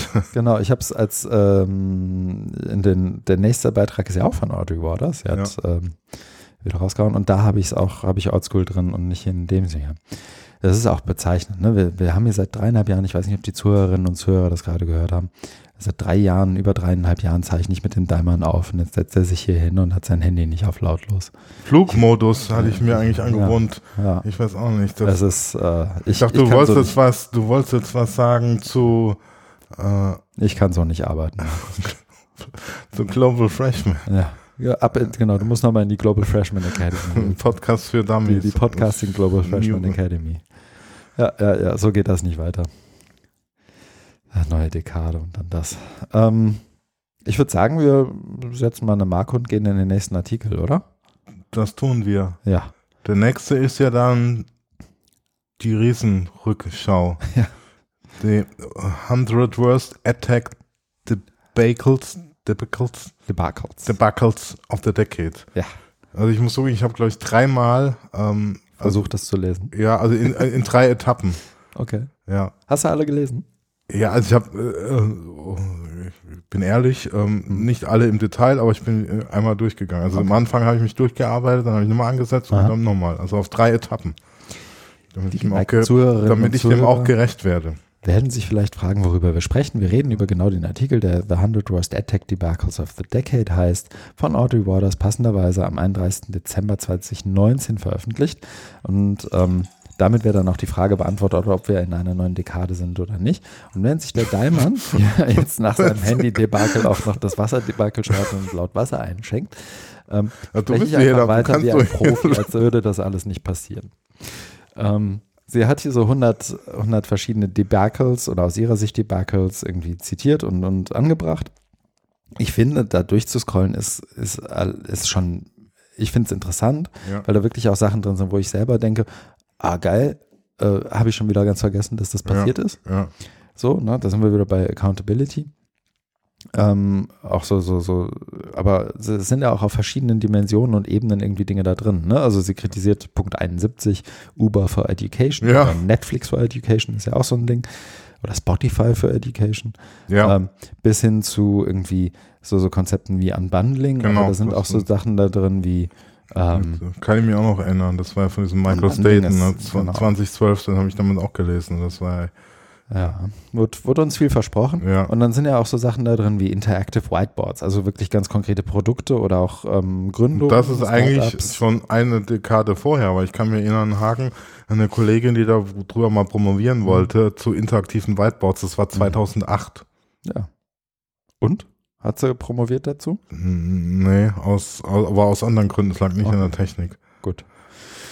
Das Ähm. sollte in der Hagener Schule eingeführt werden, haben wir sogar eine, eine Schulung gehabt von, von irgendeinem Unternehmen, Smart Technology, oder wie die hießen. Die ist, glaube ich, von Chinesen oder so gekauft. Okay. Die Chinesen. Ähm, ja, genau. Und da sind auch so Sachen drin wie, also ich musste, das habe ich noch nie gehört, aber Slave Tetris, ich weiß nicht, ob du den Beitrag Nummer 66 gesehen hast, wirklich ein, ein Rollenspiel, um äh, in Schulen über die, die Zeit der Sklaverei in den USA irgendwie aufmerksam zu machen, wo dann tatsächlich ein, ein Spiel unter dem, also ich glaube, es war nicht der offizielle Titel, aber dann sozusagen als, als Slave Tetris tatsächlich irgendwie als auch, auch ähm, unter anderem vermarktet wurde oder darüber zumindest gesprochen wurde, wo dann wirklich so History-Rollenspiele mit irgendwie äh, Aufgaben rund um, um Sklaverei irgendwie in Zusammenhang standen. Ähm, also wirklich auch verschiedenste Formate. Ich habe jetzt hier, ich weiß gar nicht, ob du noch andere Sachen rauspicken würdest. Ich habe hier mal zwei äh, rausgepickt, über die Ja. wir, glaube ich, so oder so ähnlich ohnehin sprechen würden. Ich ziehe gern was vor. Also Ja. Das eine ist dieses ähm, Learning Analytics, äh, Core Signal. Ne? Das ging ja damals auch, Mhm. ähm, äh, genau, Google Nummer, äh, such nochmal. Mhm. Ähm, da, das ist Nummer 77. Das ist von der P Purdue University Ja. ähm, äh, entwickelt worden Mhm. to boost äh, Student Success. Und Learning Analytics kommt ja in Deutschland auch also an. Also es ist eine kleine Nische. Es Mhm. gibt Dirk Ifenthaler in Mannheim und Hendrik Draxler in Frankfurt, die also Mhm. in Uni-Professoren daran arbeiten. Mhm. Aber die, äh, also gerade bei Ifenthaler macht das im sehr affirmativ im Sinne, also er hat mal einen Artikel geschrieben, ob ähm, Universitäten, Hochschulen ready für Learning Analytics sind. Also gleich so, das ist eine tolle Sache und ihr müsst es jetzt machen, je früher, Ja. desto besser. Und ich habe hier auch ein Instrument, um eure Readiness zu überprüfen. Und so Mhm. Diskussionen wie hier, ne, weil sie verweist da wieder auf diesen Artikel von Mike Caulfield, ne, gesagt hat, ähm, Moment mal, also was, was werden da eigentlich gemessen? Ne? Um was, um was geht's da eigentlich? Da muss man eben mal drüber nachdenken. Ne? Dieses, was, was er dann Mhm. nennt, diese Reverse Causality. Ne? Also wo mit Kausalität muss man immer vorsichtig sein. Das lernt man ja in, in der Wissenschaft, ne? dass es eher Korrelationen sind als, als Ja. Kausalitäten. Aber ist natürlich, wenn du dann von Kausalitäten sprichst, immer was sehr Starkes. Mhm. Und dann ähm, ist es natürlich dann umso wichtiger, dass du hier eine Aufklärung machst, ne? so, so wie es er. Und, Ja. und, und, aber sowas fehlt dann im deutschen äh, Diskurs-Kontext äh, noch. Ist mir da aufgefallen. Aber ist mal ein paar Jahre hinten dran. Ne? Das ist ja auch schon auch wieder ein paar Jahre her. Hier diese, Ja, genau. Was, was, ich meine, dieses Core Signals Ding ist ja auch so, ein- so ein, ja, ähm, also ich glaube, es gibt ja viele Narrative rund um Learning Analytics, die auch durchaus ein bisschen polemisch aufgeladen werden. Ähm, Ich glaube aber auch zu Recht, weil da ist einfach viel, ist ja auch viel Schrott unterwegs und viele falsche Versprechen und so. Ja. Ähm, ich habe mich gerade erinnert, deswegen hast du, ich bin mal gespannt, ob ich jetzt auch hier mein, äh, Mhm. ne, ob das hier die, die Podcast-Folge der, der großen das Podcast-Vorpass würde ich noch nie machen. Ähm, ich habe nämlich mich erinnert, dass in der letzten Folge von Bildung alt entfernt von äh, Anja Lorenz Olitake ähm, auch das Paper von Neil Selwyn unter anderem zu dem Problem mit Learning Analytics besprochen wurde. Das dachte ich, verlinke ich hier mal schnell und wollte natürlich ins Kapitel springen und habe mir dann hab aus Versehen Play gedrückt, wie sowas so ist manchmal. Ha. Ähm, wie dem auch sei. Ich wollte das einmal, einmal verlinken und gleichzeitig ja auch diese, ähm, stimmt, du hast schon gesagt, Reverse Causality nochmal noch mal herleiten, so die diese Logik einfach, diese Zirkelschlüsse auch nochmal zu zeigen, die da ganz oft entstehen. ne? Ja, also sie ja. schreibt jetzt hier, Students who completed courses were more likely to complete courses. Tada. Ähm, das ist dann, ähm, muss man, muss man glauben, also man kann da tiefer einsteigen, ähm, Anja und Olli haben es auch einen Teil, also haben es getan, wobei ich da glaube ich auch so, als ich das gehört habe, hatte ich so das Gefühl, ach Mensch, da würde ich jetzt aber auch gerne in der Unterhaltung dabei sein und das mal äh, und da irgendwie noch meinen Senf dazugeben, aber davon abgesehen ist es halt so, so ein großes Versprechen, äh, Bildung und Lernen in Datenpunkten messbar zu machen und damit ähm, vorhersagen zu können, Ja, was denn in Zukunft geschehen wird, ja, ja. während man ganz viele der kontextuellen Faktoren außer Acht lässt oder bewusst ignoriert, weil sie Dinge so komplex machen. Oder aber ähm, auch noch so tut, auch ganz oft einfach so tut, als gäbe es das, als gäbe es irgendwie kontextuelle Faktoren, nicht was irgendwie schwierig ist. Ja, und auch allein schon das mit den ähm, Datenpunkten oder Datafizierung. Also Mhm. man arbeitet ja sehr stark mit quantifizierbaren Daten. Das Mhm. heißt, da wird ja auch immer was abgeschnitten, ne? in, indem es eben auf klar abgrenzbare Dinge, ne? Mhm. äh, aufmerksam, nicht aufmerksam, motiviert, ja, nein, ne? äh, Fortschritt, Erfolg, ja, nein. Ne? Damit können ja so Maschinen dann äh, gut umgehen. Also das kann man wirklich ähm, sehr systematisch äh, die, die Banken äh, dekonstruieren, ne? bis runter zu was sind überhaupt Daten. Und dann, wenn man das einmal also auch so reverse engineert hat, dann hat man ja ein, ein gutes Verständnis und kann dann auch äh, die Dinge leichter durchschauen. Ne? Also das ist ja nicht nur an der Oberfläche, dass wenn so ein Algorithmus dann mal was ausges ausgespuckt hast, dass du das äh, kritisieren kannst, sondern ne, noch ein paar Ebenen tiefer eigentlich. Mhm. Ja, genau. Es, ist, es hat nicht stattgefunden, wir haben keinen Datenpunkt dazu. Ja, was so immer. Ja, und, und, und, und in die andere Richtung, also eine Kritik, die ich ja habe, ist, welches pädagogische und didaktische Verständnis äh, ist dann äh, in Recommender-Systemen, in Empfehlungen, in, in, in äh, Prognosen eingeschrieben? Ne? Von was geht man da aus? Mhm. Ne? Und das ist ja oft nicht sehr elaboriert, also ohne mich da jetzt so weit aus dem Fenster zu legen. Aber die Leute, die das programmieren, das sind ja keine DidaktikerInnen. Was ja per se auch nicht immer schlecht sein muss, aber Nee, nee, muss man auch nicht. ähm, Also, wenn sie au- au- mit der entsprechenden Hybris daherkommen, ist es vielleicht doof. Ja. Ich habe noch einen Punkt rausgeguckt, äh, wir hatten ihn ja jetzt gerade hier schon. Äh, du hast Nummer 77, die Core Signals. ja. Ich hatte elftens, Oldschool, mir rausgepickt, weil das ja einfach wahnsinnig durchgehypt ist. Ja. Also so Vor allen Dingen aus Ähm, Gütersloh, hier in vor Deutschland. allem Ding aus Gütersloh und man muss dann ja auch vorsichtig sein, was für Konsequenzen das hat, aber es ist schon geil.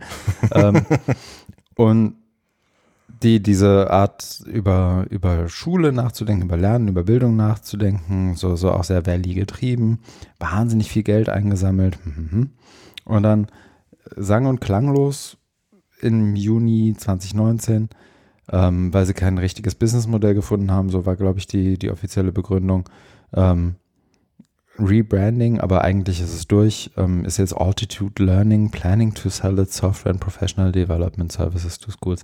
Ähm, also so das Konzept Old School, das ja vorgesehen hatte, irgendwie ein, wie der Name schon sagt, äh, so ein, so ein Altu- alternatives, neues, zeitgemäßes, um mal das nächste Passwort zu nehmen, ähm, Schulformat ähm, zu, zu etablieren und auch zu, zu propagieren.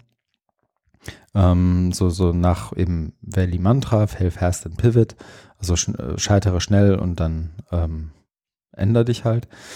Ähm, da eben so auch über Bildung und Schule nachzudenken, hat anscheinend dann doch nicht so gut geklappt, obwohl man es mit wahnsinnig vielen Millionen beworfen hat.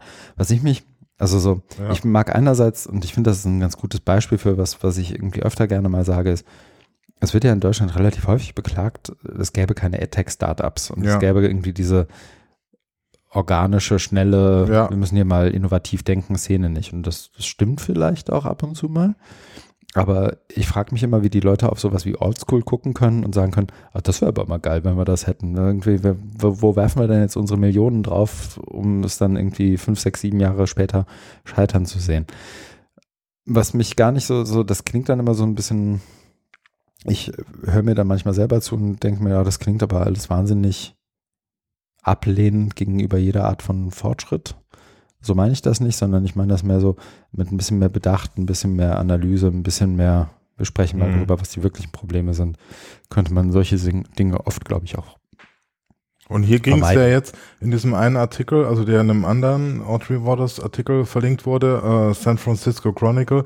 Da Mhm. geht also nochmal, warum Old School gescheitert ist. Mhm. Also hier äh, steht ja dann, dass es ähm, viele Beschwerden von den Eltern gab, ne, Mhm. dass die ähm, Kinder als ähm, Guinea-Pigs als ähm, äh, Versuchskaninchen, Versuchskaninchen missbraucht wurden, um, um, und immer wieder neue Anführungszeichen neue, ne, da bist du wieder bei Didaktik mhm. und Pädagogik, neue äh, Methoden äh, des Lehrens ähm, auszuprobieren. Mhm. Ne? Und das ist ja das. Ne? Also die, die äh, schicken die ja auf so ein System, wo dann irgendwie ausgewertet wird, wie die Datenpunkte und die Clickstreams und so weiter und versuchen das immer ständig zu mhm. verbessern zu optimieren, aber vergessen da irgendwie grundlegendes pädagogisches Ding oder man geht halt nicht mit so einem pädagogischen Verständnis rein und versucht mal das ähm, zu unterstützen dann mit Technologie. Stattdessen dreht man es ja um und sagt hier aus, aus, aus der Technik allein heraus entsteht, also durch oder die KI-Auswertung, äh, entsteht heraus dann immer bessere Methoden. Und meinst du, meinst du nicht, die Didaktik sollte der Technik folgen? Auf so Diskussionen lasse ich mich nicht ein. Ach so. Also auch nicht hier. Echt nicht? Ja, also die hatten ja. Und wenn ich das äh, jetzt wirklich diskutieren wollen die, würde, würdest du es einfach nicht machen. Ja, du willst es ja eh nur machen, um mich zu. ja, haben wir heute schon genug mein Fett abwinken, klingeln und Wasser einschenken. Also ja. die hatten, die hatten neun Lab Schools und davon wurden dann äh, fünf geschlossen. Ne? Mhm. Und, und diese Labs, die sind ja dazu da, dieses äh, Modelle, Methoden auszutesten. Was ja auch irgendwie, wie soll ich sagen, ich habe ja nichts dagegen, mal ein Experiment zu machen oder mal einen Versuch zu wagen. Aber ich finde halt, das kann man halt auch der Wissenschaft ruhig überlassen. Dafür ist sie ja da. Dafür muss ich ja kein Startup mit Millionen bewerben. Und anderer Punkt, also Überleitung, du hast ja hier mit Old School dieses Alternative, ne, in mhm. dem Audrey Waters Ding, da gibt's ja auch einen Punkt Montessori 2.0. Mhm. Also wenn du ähm, auch mal denkst, ja, wir brauchen, also die Schule wird ja auch zu Recht viel kritisiert, es passieren aber auch mhm. viel gute Sachen, so also pauschal ist immer schlecht. Mhm. Also zu sagen, aber äh, ein Blick zurück, also äh, zu sagen, hier Reformpädagogik, ähm, Montessori, ähm, äh, John Dewey äh, mhm. äh, und so, das, das hat sie ja da auch drin und gemeint, ja, die meisten haben das eh nicht gelesen, wird auch so sein, sondern nimmst es einfach so als Label, ne? Und nimmst mhm. Montessori, damit es hip klingt, machst du halt 2-0 oder 4-0 hinten dran. Aber auch äh, ohne. 2-0 ist ja schon eigentlich 4-0. Damals war es noch 2-0. Ja. ja. genau, das ist ja auch oft so ein Claim, ähm, einfach, naja, es ist, ich merke mir selber an, wir hätten nicht mit zwei Audrey Waters Artikeln starten sollen, weil das natürlich auch irgendwie, also sie hat ja auch, als wir beim, beim Event von Wikimedia, wo ich, ja. wo ich eingangs sagte, ich habe da die, die, die, die Videos verlinkt, ich verstehe schon, wie Menschen hier zuhören und denken, ach Mensch, das ist aber auch wahnsinnig anstrengend oder das ist aber auch wirklich frustrierend. Eine, eine Breitseite, mhm. immer hier zuzuhören, weil mhm. sie natürlich auch dadurch, dass sie, sie, wie soll ich sagen, sie ist ja als Mensch auch jemand, die sich schon ab und zu auch mal, wie soll ich sagen, auch darin suhlt, wie das da so, wie, wie schlimm das alles ist. Mhm. Und ich verstehe schon, dass das hier und wieder mal auch irgendwie dafür, dafür sorgt, dass man, dass man ihr nicht so gerne zuhört.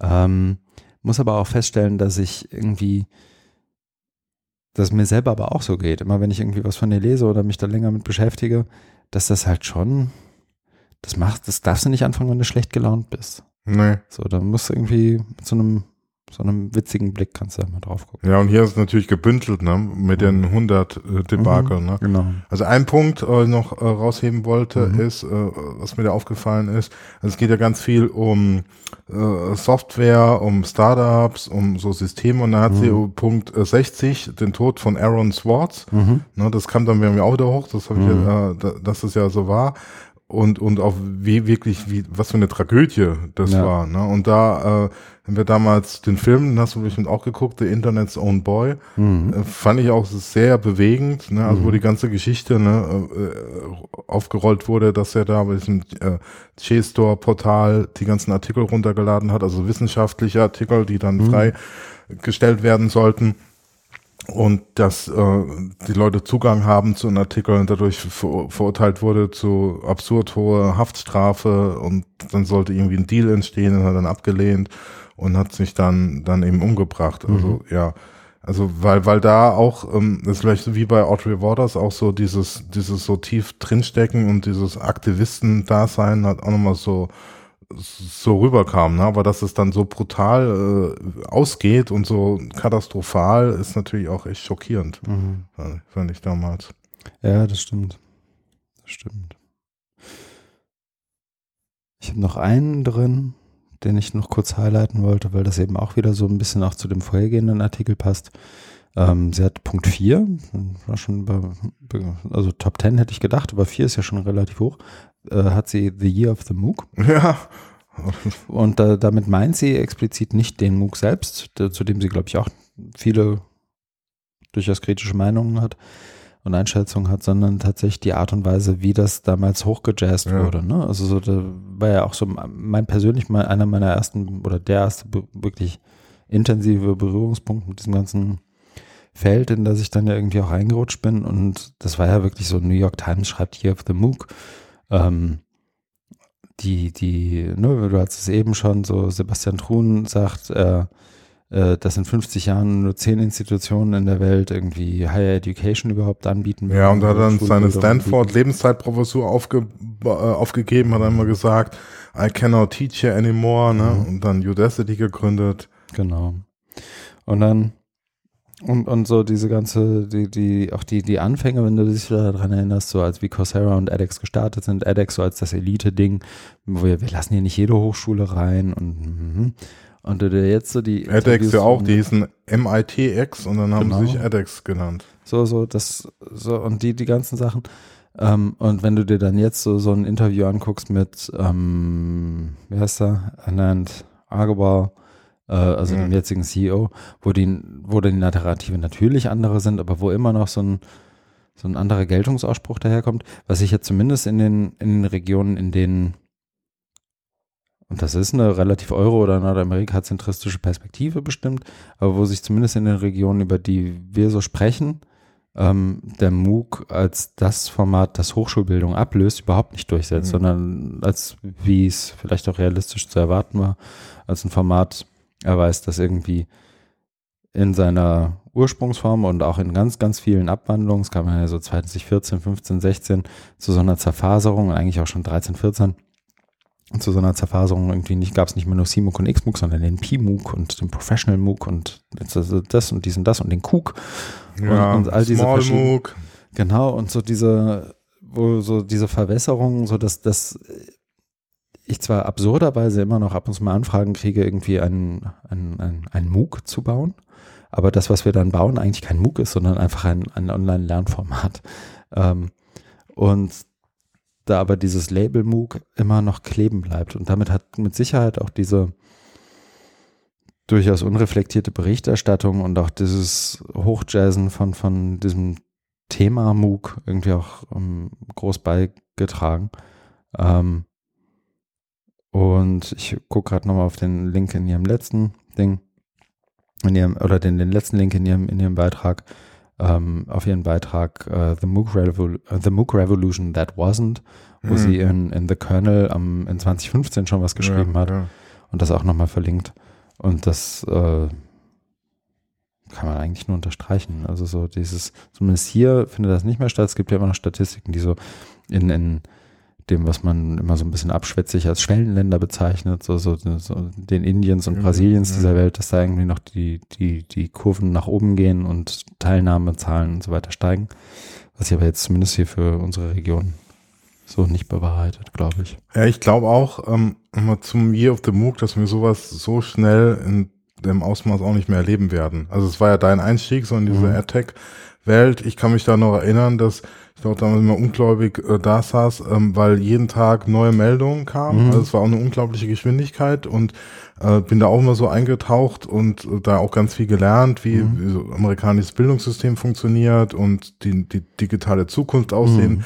kann. Und das war ja, also es war einer des, aber ähm, auf der anderen Seite eben auch, dass es ganz, ganz viele Leute erreicht hat. Also in Deutschland dann auch mit Verzögerung, aber es kannte dann auf einmal jeder MOOC, was mhm. Vor- und Nachteile hat. Ne? Also mhm. weil du dann auf einmal mit Leuten über Online-Lehre sprechen kannst, aber das ist vielleicht der Vorteil, aber der Nachteil mhm. ist, dass die dann so zu sehr festgefahren sind, genau auf dieses Format. Ja. Ne? Also stark videobasiert, mit Quizzes und automatisiert und was ja so mit Online-Lehre und Lernen, wie wir uns das vorstellen, kaum was zu tun mhm. hat. Da auch ein, ein, Rückschritt ist. Also gab ja dann auch äh, in Deutschland da diese berühmte Keynote von Rolf Schulmeister bei der Campus Innovation Tagung, mhm. ich glaube 15 oder War es 15 oder Ja. 14? Ich bin- Ja, also undercover in, in, in amerikanischen MOOCs wurde es ja ähm, eine P- Portion Suffisanz und, und Mhm. so auseinandergenommen hat Mhm. äh, und, und vor allen Dingen halt so auch auf die Didaktik eingegangen ist, die, die, die Methoden, was, was da Mhm. dahinter steckt. Ne? Bei Aber genau wie du sagst, also ist dann sehr schnell auch eine, eine Zerfasserung Mhm. en, entstanden und, und so, dass man über den MOOC, so wie es hier auch heißt, The Year of the MOOC, gar nicht mehr sprechen konnte. War 2012. Nein. Ich glaube schon. Okay. Ich gucke gerade mal, ich habe hier einen Link zu Podcampus, also hier diesem Ja. dem, dem Ding von Drip. Genau, und dann kam ja hinterher diese Broschüre MOOCs auf den Punkt bringen und so, da habe ich ja sogar mal noch mitgeschrieben damals. Ja. Durfte ich ja in einer Schulmeister, natürlich nicht unter meinem Namen, sondern unter dem Namen meines Chefs, wie sich das gehört. In Hochschulen habe ich natürlich nicht meinen eigenen Namen untergesetzt, was ich da so schreibe, sondern durfte für jemand anders schreiben, der dann sein Label drauf geknallt hat. Aber ähm, ja. Genau, ich glaube, das ist von 2012 gewesen. Ja, da war er richtig- früh dran. ich- Ja, ja, naja, er musste ja dann auch. Ja. Da ist er schon. Hörst du ihn auch? Ja. Herzlich gegrüßt. Sehr Weiß nicht, gut. ob die Zuhörerinnen und Zuhörer das gehört haben. Ich hau den Link mal hier rein. Das kann man ja mal machen. Super. Okay. Ähm, okay. Dann sind wir eigentlich mit Audio Waters durch Ja, für heute. finde ich auch. Jetzt kommen wir zu, zu positiveren Sachen. ne? Äh, genau. Fang du mal an. Ja. Ich weiß nicht, ich habe den wieder ein bisschen spät reingehauen. Ich weiß nicht, ob du eine Chance hattest, reinzuschauen. Was meinst du jetzt genau? Äh, den nächsten Beitrag, Open is Cancelled. ja, habe ich vorhin noch gelesen. Ach, du bist äh, Ja. vorbildlich. Äh, dein, dein, dein, dein Podcasting-T-Konto gleicht sich langsam wieder aus. Ja, ich habe sogar beides gelesen. Also sowohl das als auch, weil bei diesem Artikel, auf den du jetzt verweist, äh, steigt der ein, man muss erst was anderes Ja. lesen, bevor man das liest. Das habe ich auch gemacht. Ja. Ich will mich ja vorbereiten. Also ich will ja auch dann die, vorbildlich. Ich, ich die, die äh, Experience dann Mhm. auch haben. das schätze sich an dir, dass du dich immer so gut vorbereitest auf unsere Folgen. die, der Beitrag, um den es hier geht, heißt, wie ich es gerade schon ansprach, Open is cancelled. Ähm, also Offenheit ist jetzt abgesagt und ist anonym veröffentlicht. Ich habe jetzt mir nicht sonderlich viel Mühe gemacht, um rauszukriegen, wer es geschrieben hat. Ich habe so vom Schreibstil, glaube ich, ein paar Ideen, aber werde mich geschlossen halten. Ja, man kann da ein paar Vermutungen anstellen, aber Genau, aber ich habe es, ist vom 14. Januar, es ist ein Medium-Link, den ich äh, reingehauen habe. Ähm, Medium-Account heißt A Bee with a Blog, also ein, eine Biene mit einem Blog und fängt an mit dem Konzept, das bei The Oatmeal ähm, erklärt wird, nämlich, da, da, wie hieß es? Ach, jetzt muss ich hier den Link erst noch. Ähm, ich habe es doch eben noch Backfire. ja, genau. Ja. Dass das äh, sozusagen Fakten, die deinem Weltbild oder deiner Haltung, deiner, deiner, ja, letztendlich deinem Welt- und Menschenbild als Mensch widersprechen, ähm, in deinem Kopf, in deiner, in deinem emotionalen Zentrum, der Amygdala, ähm, letztendlich backfiren, sodass du sie dadurch, dass du sozusagen mit noch mehr Fakten zu einem bestimmten Thema konfrontiert wirst, deine Ablehnungshaltung gegenüber diesen Fakten sozusagen fast, fast diametral wächst mit der Anzahl der Fakten, die du dazu kriegst. Ganz genau. Ja, doch. Ich habe ich hab's Und es ist auch nochmal so, also so hirnphysiologisch, dass dieses Zentrum für Rationalität und Emotionalität wohl irgendwie übereinander liegt. Und das erschwert es nämlich, Ja. dass du dann, ähm, also dass die Emotionen dann eben so stark sind. Ne? Und darum geht's ja in diesem Oatmeal, dass du, wie gehst du mit äh, konträren äh, Informationen um, also konträr zu deinem Weltbild, ne? Und zu diesen Genau. Core Beliefs, ne, die du hast, so Grundannahmen der Welt, was die Welt zusammenhält, wie die Welt funktioniert, warum die Sonne morgens aufgeht, warum du morgens aufstehst und so weiter, warum du das alles tust, ne? Ja. Und sie leitet damit ein, sie oder er, also die B mit dem Blog, ähm, bleiben wir mal bei sie, sie leitet damit ein, dass das eben so ist, dass das ein bekanntes Konzept ist ähm, und das sozusagen, äh, weil sie bald etwas so, so, so, so, die geneigten LeserInnen vermuten dann, oh, jetzt kommt aber gleich was, was gegen mein Weltbild verstößt, deswegen habe ich das jetzt mal gelesen und so macht sie das auch. Und ähm, dann wird hier eben beschrieben, übrigens, ähm, it's time for Open to disband. Es wird Zeit, dass Open sich auflöst. Und dann liefert sie da irgendwie Begründungen für, wie Leaders have proven themselves morally bankrupt. Mhm. Ähm, sie ähm, zum, verlinkt jetzt in dem Fall zum Beispiel auf ähm, Lessig, der ähm, Joey Ito und das Media Lab verteidigt hat ähm, für, für die Praktik äh, eben mit, mit ähm, Epstein, zu, zu Sex Trafficking, genau, weil die ja Geld haben angenommen haben. Also das. MIT Media Lab, also zu, Mhm. zum Hintergrund MIT Media Lab, Mhm. Haben ja Geld angenommen von Jeffrey Epstein, Genau. der nachweislich einen Sex-Traffic-Ring unterhalten hat und sich in U-Haft getötet hat. So ist es. Oder ja, genau. Auch hier könnte man jetzt viele Verschwörungstheorien einfügen. Aber wie dem auch sei, Lessig verteidigt den eben. Also und, und mh, verknüpft das sogar mit einer Aussage, die irgendwie total konträr ist zu dem, was wofür Lessig irgendwie vorher auch stand, nämlich verknüpft das hier in dem Fall auch mit der Aussage, dass es ja, äh, woher das Funding kommt, ja einer äh, akademischen Institution wie dem Media Lab erstmal egal sein sollte, während, äh, während, während Lessig auch gleichzeitig der Typ ist, der sich als Präsidentschaftskandidat hat aufstellen lassen Ja, ähm, mit, der, mit dem einzigen Claim, dass Money out of politics sein müsste. Also dass Geld und Politik Ja. und Geld und Gesellschaft somit und, und die Art und Weise, wie Gesellschaft irgendwie funktioniert, nicht zusammengehören darf. Und das ist irgendwie dann, also das Argument ist natürlich wahnsinnig, naja, ist schon ist interessant, aber sie nimmt das als ein Beispiel. Es gibt auch noch andere Beispiele von, von Leadership und Open und, und den Menschen, die Open irgendwie formen. Also David Wiley kann, kann sicher das eine oder andere Mal als ein schlechtes Beispiel hergenommen werden. Aber es gibt auch viele andere, die dann irgendwie ähm, sich, sich nicht irgendwie unbedingt hervorgetan haben mit einem äh, irgendwie zurechtgerückten Menschen- und Weltbild. Und das ist sozusagen ihr erster Punkt. Es gibt irgendwie, es geht um, um Open, es geht um das Einhalten von Regeln, als, als sei irgendwie Open, als würde es immer darum gehen, Regeln zu halten. Also dieses JuristInnen-Argument, hm. Open ist eigentlich nur die 5R und ein bisschen Creative Commons Lizenz Mhm. und danach ist eigentlich alles cool. Ähm, und du bist Open und du machst Open Education, wenn du dich an die 5R hältst und CC-Lizenzen nimmst und du bist das alles nicht, wenn das nicht so ist. genau, also also- ohne Moral. Genau, ohne, ohne auch irgendein Weltbild, mit dem das verknüpft ist, sondern einfach nur Ja. 5R, alles cool. Dann bist du auf der guten Seite. Genau. Und das eben so schon aufzuladen. Während ja irgendwie auch andere, und da sind wir ja nun nicht die Ersten und Einzigen, letztendlich auch sagen, dass Open letztendlich genau wie, wie digital als Verstärker für alles, was ohnehin schon da ist, funktioniert. Ja, sowohl in guter Ähm, als auch in schlechter Richtung. Eben und, und so die, die und, und Ungleichheiten ähm, und alles, was damit zusammenhängt, eben durch Open auch immer verstärkt wird. Und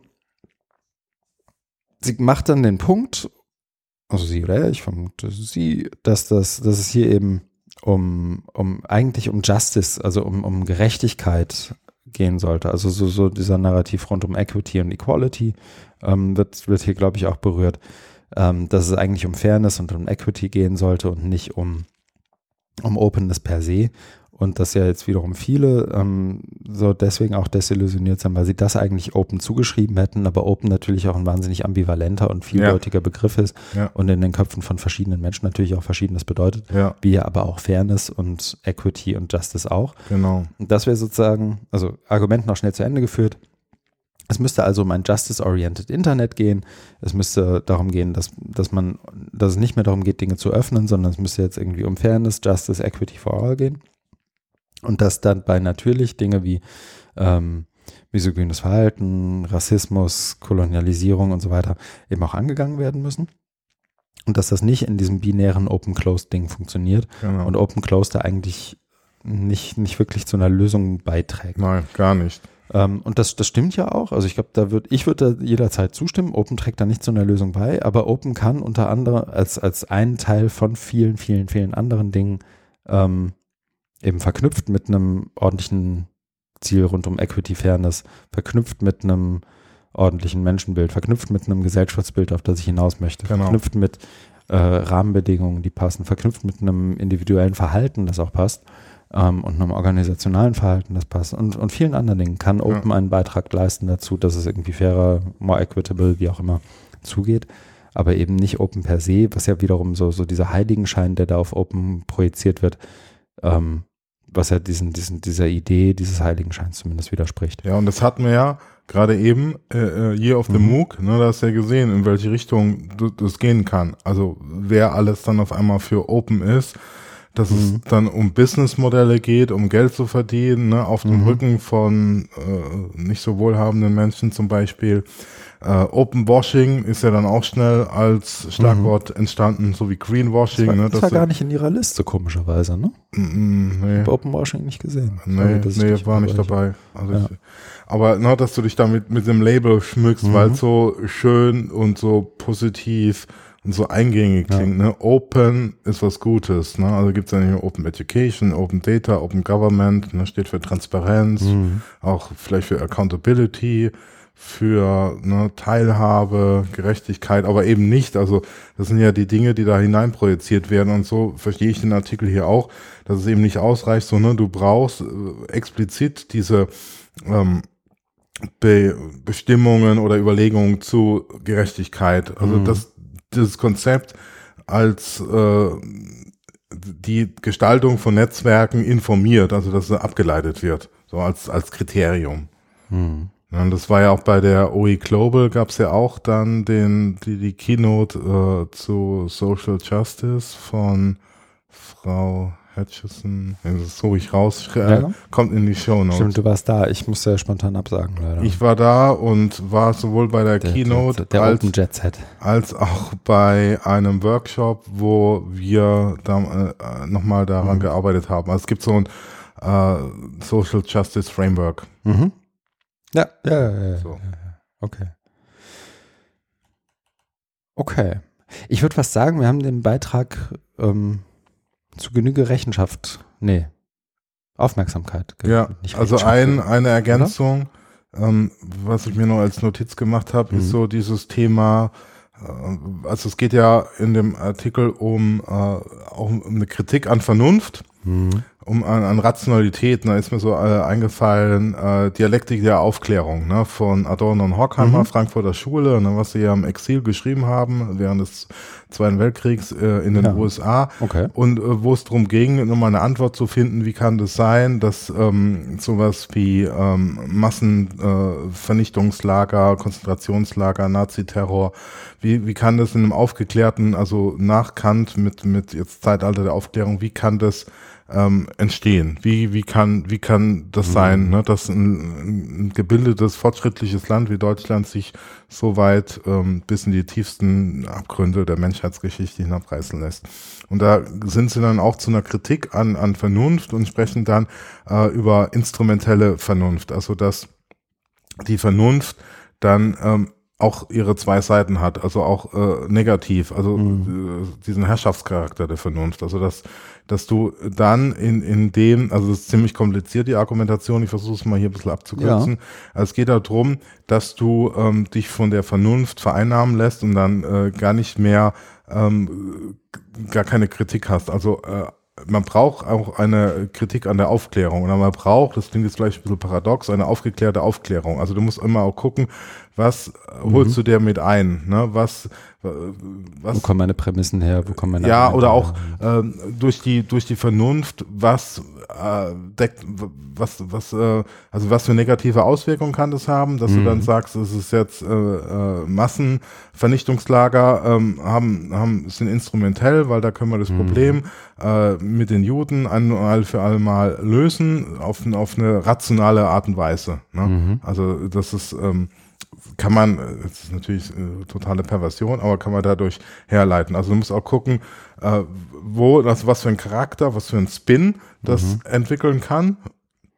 Und auch, ähm, also da geht es ja in diesem anderen Artikel um dieses Emotionale. Also mhm. was, äh, was, was wird vernachlässigt? Ne? Also das ist ja auch so die Kritik ja. ähm, von, von äh, Leuten wie jetzt ähm, Bruno Latour zum Beispiel, so ein französischer Soziologe, Philosoph, der eben sagt, dass eben ähm, im Zeitalter jetzt so nach der Aufklärung der Wissenschaft der, der, der Geist oder so aus, ausgetrieben wurde. Ne? Mhm. Also dadurch, dass es nur noch um Rationalität geht, äh, ist sowas wie Spiritualität, äh, auch Mythen sind alle ausgetrieben worden, Mhm. ne? weil alles, die ganze Welt ist durchleuchtet, Naturwissenschaft hat gesiegt gegenüber der Religion, Gott ist tot, ne? das hat schon Nietzsche gesagt und jetzt haben wir das total aufgeklärt, Mhm. äh, all, äh, Zeitalter, alles wird gut, Mhm. genau, haben, aber eben nicht, ne? das ist, das ist ja die Gefahr, ne?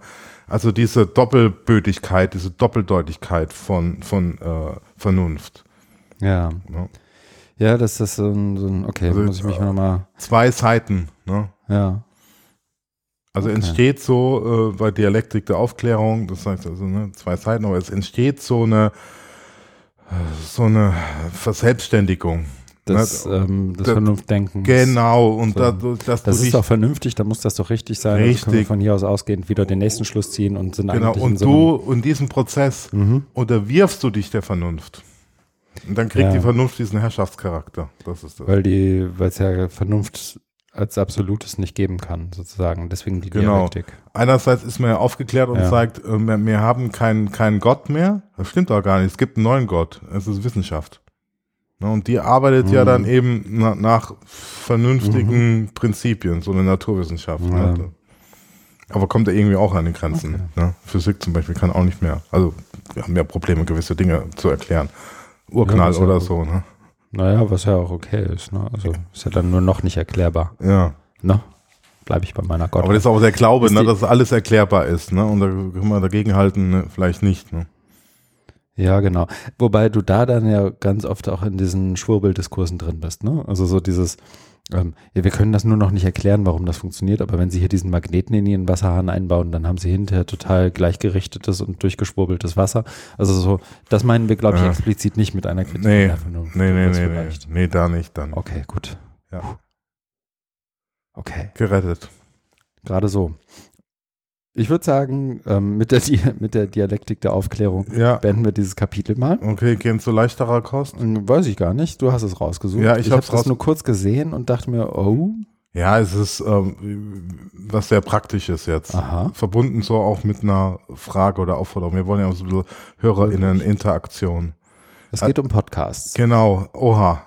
Äh, Hm. und zwar ähm, ein Tweet von äh, Lisa Rosa vom 20. Januar, wo Hm. sie schreibt, alle sind so begeistert von Storytelling und Podcasts.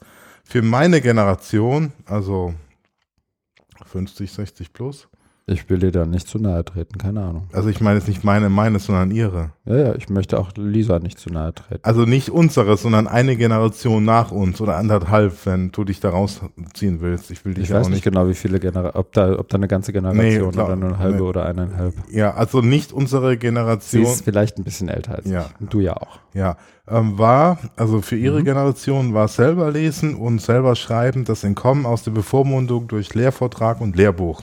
Aha. Und jetzt ähm, zurück zu Podcast. Also Zitat geht jetzt weiter. Audio ist da rein, da raus und weg. Also wenn Mhm. man Podcast hört mit, dem- mit dem äh, Kopfhörer. Zurück bleibt das Gefühl, was gelernt zu haben. Hm.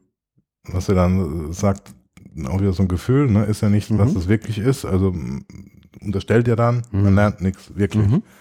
Und dann äh, zweiter Teil kommt ähm, die Frage, wie dokumentiert ihr Podcast-Hörer, was ihr gelernt habt? Weil sie geht ja davon aus, dass sie nichts lernen. Aber vielleicht lernen sie ja doch was und wie dokumentiert ihr das, Hm. um damit weiterzuarbeiten? Oder reicht euch das Gefühl, was gelernt zu haben und die Weiterentwicklung des Lernens über den Gegenstand ergibt sich dann schon irgendwie bei nächster Hörgelegenheit? Hm. Also das ist die Frage und dann haben sich da ein paar Leute eingeschaltet. Ich, die müssen wir jetzt nicht alle durchgehen, sondern Ja. Einfach nur so der, der Punkt, weil der Podcast so auch als Lernmedium äh, entsteht. Mhm. Da ist, es gibt ja Leute, die machen das auch professionell, Podcasts, ne, Mhm. äh, oder versuchen das in der Lehre und so einzusetzen. Ja. Und dann ist, ist es, kann man das so auch so als Kritik, also so äh, Podcast allein reicht nicht, man muss das noch ähm, didaktisieren oder einbinden, dass du da dir irgendwie Zeit nimmst, ne, und das Ganze nochmal nach, aber es gibt ja sowas wie Shownotes Mhm. zum Beispiel, ne, das ist ja, finde ich, eine, eine tolle Sache bei, bei Mhm. Podcasts, also dass sich das so in der Podcast-Kultur entwickelt hat, so als Dienstleistung, ne, weil es geht ja In den deutlich, Shownotes wird auch der Link zu diesem Tweet Ge weil es geht ja deutlich über hinaus, wenn du früher Audio gehört mhm. hast, Radiosendungen, da, da wurde dann mal irgendwie was erwähnt, aber mhm. im Buch oder so vielleicht, da musstest du äh, dich konzentrieren und, und hast auch vielleicht, wenn du es live gehört hast, oder ohne äh, Podcast-Format, das heißt, mhm. du kannst nicht mehr nachhören, also Schwierigkeit, überhaupt das Buch, den Titel dann dir aufzuschreiben. Ja. Ne? Und heute steht ja alles, was, was gelesen wurde, was besprochen wurde, verlinkt, also einfacher ja, geht's ja nicht mehr, muss ja was anderes meinen. Ja. Also so, ich muss, ähm, ich, hab, ich lese das jetzt so, ich habe das kurz gesehen, als du es reingehauen hast und dachte mir dann, ah, okay, mal gucken, ob wir so weit kommen, dass wir darüber sprechen. Jetzt sind wir so weit, dass wir darüber sprechen. Und ich habe. Jetzt musst du auch. Jetzt muss ich, jetzt mal, also so, es ist ja auch kein, ich bin wirklich kein Verfechter davon, dass man Podcast wahnsinnig gut zum Lernen benutzen kann. Aber das hängt, glaube ich, sehr stark davon ab, was man jetzt unter Lernen versteht. Was ich ja, ich habe das ja eingangs erzählt, was ich gemacht habe, ähm, in diesem Blogpost, den ich für Startcamp und auch für, für mein, ist auch auf meinem eigenen Blog zu finden, äh, geschrieben habe, was Podcasts können und was sie nicht können. Und was ich immer sozusagen aus meiner eigenen Erfahrung, wenn Menschen in der Hochschullehre oder in anderen Szenarien im Unternehmen oder wo auch immer auf mich zukommen und sagen, wir wollen unbedingt einen Podcast machen, weil damit lernt man so geil, dann ist meine erste Ansage immer, naja, versucht jetzt bloß nicht irgendwie Faktenwissen über Audio zu vermitteln, weil das ist, ähm, so wie sie das jetzt hier schreibt, da rein, da raus, vielleicht ein bisschen viel, also ein bisschen extrem in, in der Grundhaltung. Ich glaube schon, dass es Fakten gibt, die man auch über Audio gut vermitteln kann, aber dass das nicht das Ziel sein sollte, weil dafür einfach andere Formate, andere Medien, andere Methoden, als jemand spricht irgendwo was auf Band und jemand anders hört sich das an, ähm, gibt. Was Podcasts gut können, sind Kontext vermitteln. Also nehmen wir ein Beispiel zur Wirtschaftskrise. Und ich würde jetzt niemals einen Ökonomen in einen Podcast bitten und sagen, erklär doch mal möglichst komplex, wie es irgendwie zur Wirtschaftskrise 2008, 20, 2008 2009 kam. Aber was du in einem Podcast wahnsinnig gut machen kannst, ist, ähm, zum Beispiel zu sagen, wir lesen jetzt alle mal diese drei Seiten, ähm, wo es um Grundkonzepte von Credit Swaps und was auch immer geht. Und dann hören wir im Anschluss dazu ein Beispiel von einem von davon Betroffenen oder von einem Banker, der auspackt oder was auch immer, der im Interview erklärt, wie das damals so war. Und dann reden wir hinterher drüber. Das wäre dann sozusagen das didaktische Szenario, das du, ja, glaube ich, ja. angesprochen hast. Ja, ne? Ohne genau. jetzt viel von Didaktik zu verstehen, glaube ich, das ist eins. Ja, ja. Und das funktioniert. Kann funktionieren, wenn man es clever macht, wie jedes andere Format eben auch davon abhängt, ob man es clever macht oder nicht. Was ich woran ich mich irgendwie schwer tue. Deswegen beteilige mich an solchen Diskussionen wahnsinnig ungern ähm, auf Twitter, weil da von einem eigenen Lernbegriff ausgegangen wird. Meine Generation, selber lesen, selber schreiben, das Entkommen aus der Bevormundung durch Lehrervortrag und Lehrbuch. Ich glaube ehrlich gesagt, dass das Quatsch ist. Weil, also ganz egal, welcher Generation Lisa Rosa angehört, ich kann mir nicht vorstellen, dass es, dass es ein, dass das ein allgemeingültiges Szenario für ihre Generation ist. Also ich habe Eltern, die, glaube ich, ihrer Generation angehören oder die ein bisschen älter sind oder ein bisschen so plus minus fünf oder zehn Jahre, was weiß ich. Die haben weder selber geschrieben noch viel selber gelesen und trotzdem haben die was, also so, ich glaube, die hatten andere Verfahren irgendwie dem der Bevormundung durch Lehrervortrag und Lehrbuch zu entkommen.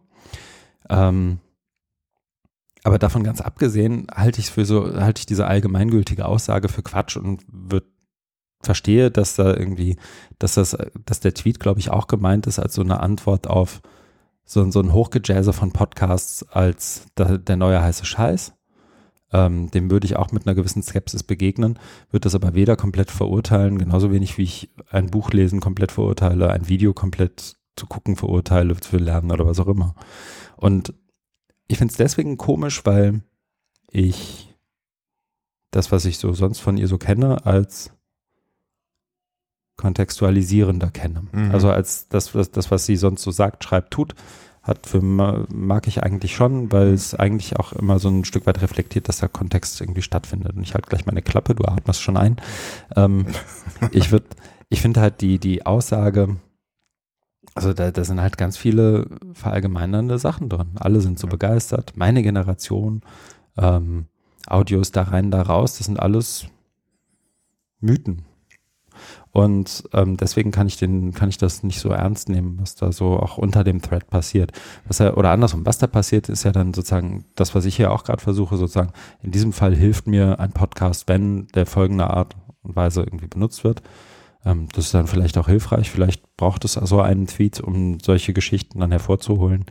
Ich glaube, das hätte, das wäre auch anders gegangen, als dass eine der MeinungsführerInnen, die sie ja nun zweifellos ist, in diesem ganzen Kontext Lernen und digital und so, sich hinstellt und sagt, übrigens, eure Podcasts, die sind alle scheiße für meine Generation, die anscheinend irgendwie relevant ist, ist das jetzt aber besonders wichtig, dass wir immer noch selber schreiben und selber lesen.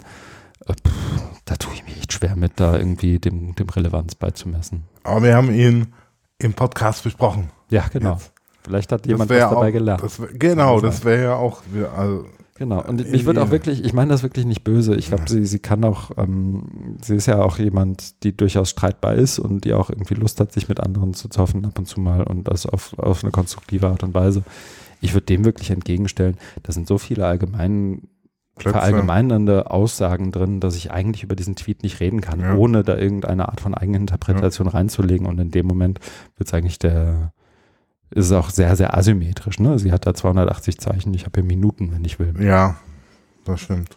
Ja. Aber es ist ja jedem freigestellt, sich auch nochmal dazu zu äußern, ja, ne? auf der einen oder anderen Form, per ich Podcast oder Blogpost oder Brieftaube oder was wir haben, ja, wir haben ja Kommentare bei uns im Podcast, also es wäre ja sozusagen schon fast Meta, äh, wenn, wenn Leute bei uns im im, auf der Seite irgendwie die dort vorhandenen Zeichen nutzen, um das irgendwie auch nochmal in den Kommentaren zu diskutieren. Mich würde es tatsächlich interessieren, wie Leute das benutzen für Lernen. Ja, so habe ich es ja auch ursprünglich für, für, Lehren benutzen. Ursprünglich einmal gedacht. Aber du, ja, hast du merkst, du hast einen Knopf bei mir gedrückt, ja, weil ich, ich finde dafür, die Aussage schade. Ja, das nein, einfach, ich, das hilft aber ich, ich stimme dir inhaltlich zu. Also mhm. ich kann da jetzt auch, äh, ich sehe das ähnlich. Also es ist stark mhm. verkürzt. Mhm. Es ist ähm, gleich, in, also mit, mit arbeitet mit mit Prämissen, die so nicht haltbar sind, mhm. ne? also die man erstmal aufdrüsseln muss. Okay. Hm. Dann ja. sind wir gespannt auf Feedback. Ja, sehr. Und gehen über zum letzten Artikel, der von mir ist und der wahrscheinlich auch wieder bei dir gewisse Gefühle auslösen wird. Weiß ich gar nicht. Was ist denn das? Also das es Pädagogisierung sozialer Probleme? Ja, genau. Ah, ja. Warte, ich muss erst hier eine Marke setzen. So kann das ist auch schon, das ist auch schon älter. Ah. Das ist ähm, aus der letzten Dekade die wir eigentlich schon abgeschlossen haben und hinter uns gelassen haben. Das ist noch ein Nachzügler. Mhm. Das ist ein ähm, Gastkommentar eines ähm, Erziehungswissenschaftlers, mhm. Daniel äh, Tröhler, Professor für allgemeine Pädagogik an der Universität Wien. Und der Kommentar heißt Nachhaltige Entwicklung und Bildung, ein skeptischer Kommentar. Okay. Und weil es ja so meine Profession betrifft, habe ich es mal reingenommen. Und es geht um äh, den Glauben, also er kritisiert den äh, Glauben, das steige ich mal direkt ein im Artikel, der Glaube, Probleme wie Armut, Ungerechtigkeit oder äh, Klimawandel können sich durch, durch gerechte Bildung, die sich nachhaltig auswirkt, zu lösen. Also das, diesen Glauben kritisiert er und sagt dann auch mhm. gleich, hat eine lange Vorgeschichte, das dröselt er auch so ein bisschen auf, worauf das zurückgeht und wie lange man das zurückverfolgen kann und ähm, geht sogar bis 1700, also eine mhm. Pädagogisierung der sozialen äh, Probleme. Und wenn ich das richtig noch erinnere, geht es darum, die Kritik, also soziale Probleme sind erstmal soziale Probleme, müssen dann irgendwie auch so auf die äh, sozial gelöst werden oder angegangen werden. Das mhm. heißt so in Form von äh, Diskussionen oder Auseinandersetzungen gesellschaftlicher Art, also dass auch sich möglichst viele Gruppen da beteiligen und zu Wort kommen und die Stimme erheben können. Und die Pädagogisierung ähm, meint dann, dass eben in der Pädagogik, in der Art und Weise, aber das ist natürlich auch unklar, wie genau dann Pädagogik verstanden wird, das hatten wir eben gerade bei dem Lernbegriff, so auch hier, wie ähm, dass die Pädagogik die Probleme lösen kann. Also als ein Heilmittel, sobald man Probleme haben, soziale Art, hier ist die Pädagogik, mm. die schafft es. Also diese Grundforderung dann auch mehr Bildung. Ja, also so, okay, da ist ein Problem, äh, sozialer Brennpunkt, müssen äh, ja. Angebote schaffen, am besten Bildungsangebote, ne, damit die Kids runter von der Straße was Sinnvolles lernen. Also so ein bisschen steckt da die Überfrachtung ja, drin? Also so, so die, Überfrachtung, die Überfrachtung mit Hoffnung und die irgendwie. Überforderung. Okay. Ne? Jetzt äh, in der Schule müsst ihr jetzt Inklusion machen und jetzt kommt noch Digitalisierung. Es müsste auch ja äh, jetzt kriegt er schon die Milliarden aus dem Digitalpakt Schule mhm. und jetzt macht bitte noch hochinnovativen äh, Digitalunterricht äh, mit zur Förderung der 4Ks. Ja, ich weiß nicht. Okay, andersrum. Ist deine Lösung, das alles nicht zu machen? Nein, mein, meine Lösung ist nicht die Lösung, sondern dieses Problem überhaupt erstmal anzusprechen. Ja. Okay. Das ist das Ziel. Okay. Also als Aufklärung. Das wäre ja vermessen zu sagen, weniger Bildung ist die Genau, Lösung. das wäre ja dann irgendwie auch geil. So, ein, ein Ja, Erziehungswissenschaftler sagt, wir müssen einfach weniger lernen, um die sozialen Probleme dieser Welt zu lösen. Ja, das mache ich, das mache ich ein paar Jahre, dann lernen alle weniger, dann komme ich, wir müssen wieder mehr lernen. Und dann bin ich der Einzige, der das sagt und schwupps bin ich der neue Daniel Richard, äh, Richard David Brecht. Ja, ich, ich glaube, ich, also die, die, das, was er da im Kern kritisiert, würde ich, glaube ich, unterstreichen. Ja, man, also, was, was, ich, ich fange mal andersrum an. Was ja ganz oft in diesen Bildungsdiskursen immer irgendwie stattfindet, ist die Überfrachtung mit Hoffnung und damit die Hoffnung auch verbunden, ein Problem sozusagen an zukünftige Generationen einerseits abzugeben. Wir haben es verbockt, aber ihr 14-Jährigen, wenn wir euch das jetzt gut erklären, dann seid ihr in zehn Jahren so weit, dass ihr irgendwelche geilen Startups gründet und dann läuft der Laden hier wieder. So, das ist das eine. Und das andere ist ja, ähm, dass du mit Bildung ja immer Personen ansprichst und nicht großes gesellschaftliches System. Also, dass du ja im Prinzip ablenkst von dem eigentlichen Problem, indem du es mit Bildung auflädst und sagst, wir müssen einfach nur mehr darüber lernen und ihr Menschen müsst da mehr darüber lernen und du individueller Mensch musst da mehr darüber lernen. Und das Problem ja eigentlich ist, dass irgendwie, das habe ich in diesem Climate Chats Podcast gehört, irgendwie 70 Prozent der Energy Subsidies oder 75 Prozent der, der Energiesubventionen in den USA immer noch in fossile Energie geht. Ja. So, dass das, das, also, dass das natürlich das eigentliche Problem ist strukturelle. das, das strukturelle Problem, wo Ja. Steuergelder hingehen, was der Gesellschaft wichtig ist, was incentiviert wird, was, Ja. ähm, was auch erlaubt wird und was Ja. nicht und was gefördert wird und was nicht. Und dass Bildung daher nicht das primäre Problem ist. Ja. Also wir wissen alle, dass das doof ist und trotzdem schmeißen wir 75 Prozent unserer Kohle in fossile Energie. Also insofern verstehe ich seinen, verstehe ich die Motivation, die hinter dem Argument steht, glaube ich, wenn ich die, wenn ich die richtig interpretiere, ohne das gelesen zu haben. Ne? Man braucht mir auch eine gewisse Hybris zu, um da einfach. Aber so. Ja, es geht ja um. Ne? Aber ähm, Und so diese, dieses überfrachtende ja, ähm, und auch vom eigentlichen Problem ablenkende, das irgendwie da immer so mitschwingt. Das verstehe ich, was er da meint. und es ist, äh, du hast ja eben gesagt, ähm, es geht nicht um Menschen, sondern um Strukturen, Systeme, aber es geht auch um Menschen. Und zwar ist ja oft so, dass wenn du sagst, äh, mehr Bildung, die, die du mit erreichen willst, erreichst du ja gar nicht, weil die Bildung, wie sie verabreicht wird, gar nicht die erreicht, die man erreichen will. Das hat man ja bei den MOOCs gesehen. Äh, Stichwort Matthäus-Effekt. Dem, dem hat der Wert gegeben. Also die MOOCs Ja. sind so aufgebaut, dass sie die ausgrenzen, für die sie eigentlich bestimmt sind, weil die eben nicht die Vorerfahrung haben, äh, das kulturelle Kapital, äh, die Digitalkompetenz, um damit so zu lernen und, und auch nicht so äh, als Edu-Self-Entrepreneur agieren, ne, wie es ja. auch mal propagiert wird. Ne, dass du sagst, hier hast du doch alles, da hast du deinen äh, Zugang zum Internet, da ist alles, nun educate dich mal. So funktioniert es ja, jetzt, auch nicht. Jetzt ne? kannst du unsere Probleme lösen. Wir haben dich jetzt gebildet. Ja, du musst dich selber bilden. Also es ist ja so diese neoliberale äh, Denkweise, dass die Probleme individualisiert werden. Also soziale Probleme werden individualisiert auf das Individuum. Also die Verantwortungsabgabe wird äh, findet statt auf das Individuum. Du musst dich selber darum kümmern, dass du fit für die Zukunft bist. Ready for success. Ja. Okay. Ja, das ist, genau, das, ja, finde ich okay. Ja, Finde ich, aber nicht so, also du, ich du merke merkst- schon, du, Du merkst, du, hast mich damit jetzt nicht so richtig. Genau, genau. Aber wir stehen ja hier auch für Diversität im Podcast, deswegen Ja. habe ich mir auch erlaubt, eigentlich Artikel, die äh, nicht vielleicht genau deinen Nerv treffen, hineinzunehmen. Das ist ja auch fein. Ich würde jetzt nicht behaupten, dass wir für Diversität stehen. Also wir sind immer noch zwei Männer unterhalten sich. Aber ähm, die, ich, ich glaube, es wird uns nicht zugeschrieben und das zu Recht nicht. Möchte ich nur kurz reinrufen. Aber ich kann trotzdem wertschätzen, dass du hier mal einen Versuch startest, mir einen Artikel unterzujubeln, mit dem ich nicht viel anfangen kann. Ja, werde ich auch weiterhin tun. Das ist meine Befürchtung.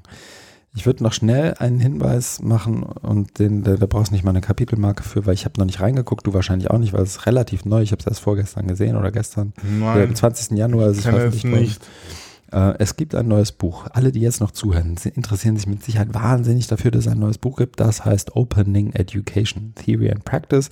Editors Diane Conrad und Paul Prinsloo. Paul Prinsloo kenne ich, Diane Conrad nur vom Namen her. Ja, Aber Paul Prinsloo ist äh, die super. hat iRoddle mit mal rausgegeben. fantastisch. Und Aber ähm, das Buch ist ja gar nicht open, oder? nein, aber ist, ist halt so. nicht, Ja. Ähm, viele Menschen, die wir hier im Podcast regelmäßig zitieren und anführen, ähm, haben hier gemeinsam etwas geschrieben, wo es letztendlich um so, so einen Critical Approach zu Openness geht. Viele Menschen, die wir, glaube ich, nicht so schätzen, aber viele auch, die wir schätzen, haben daran mitgeschrieben und ähm, deswegen ist es, glaube ich, grundsätzlich eine Empfehlung wert.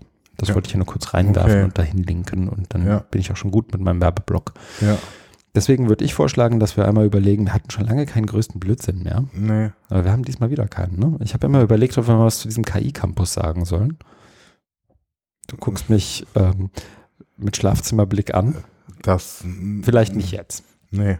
Aber da müssen wir uns, glaube ich, mal schlauer machen. Ich würde gerne mal darüber sprechen, weil irgendwie wirkt das auf mich strange. Aber Ja, ich muss mir das können wir erst uns ja mal vornehmen. Mir bleibt eigentlich am Ende nur noch zu fragen, lieber Markus, was wirst du denn tun? Meine? Liste ist nicht so lang wie deine. Hm. Dann fange ich mal an. Ja. Äh, ich werde nächste Woche beim Think Tank äh, der Töpferstiftung teilnehmen. Das ist in Ah, Köln. ja. Mhm. Das, ähm, ganz, das. das Ganze heißt, ähm, bevor es losgeht.de ist eine Webseite und Ja. es geht um eine neue Organisationseinheit für Innovation in der Ja. Lehre, die sich ähm, im Aufbau befindet und Mhm. äh, es geht um Hochschullehre gemeinsam zu gestalten.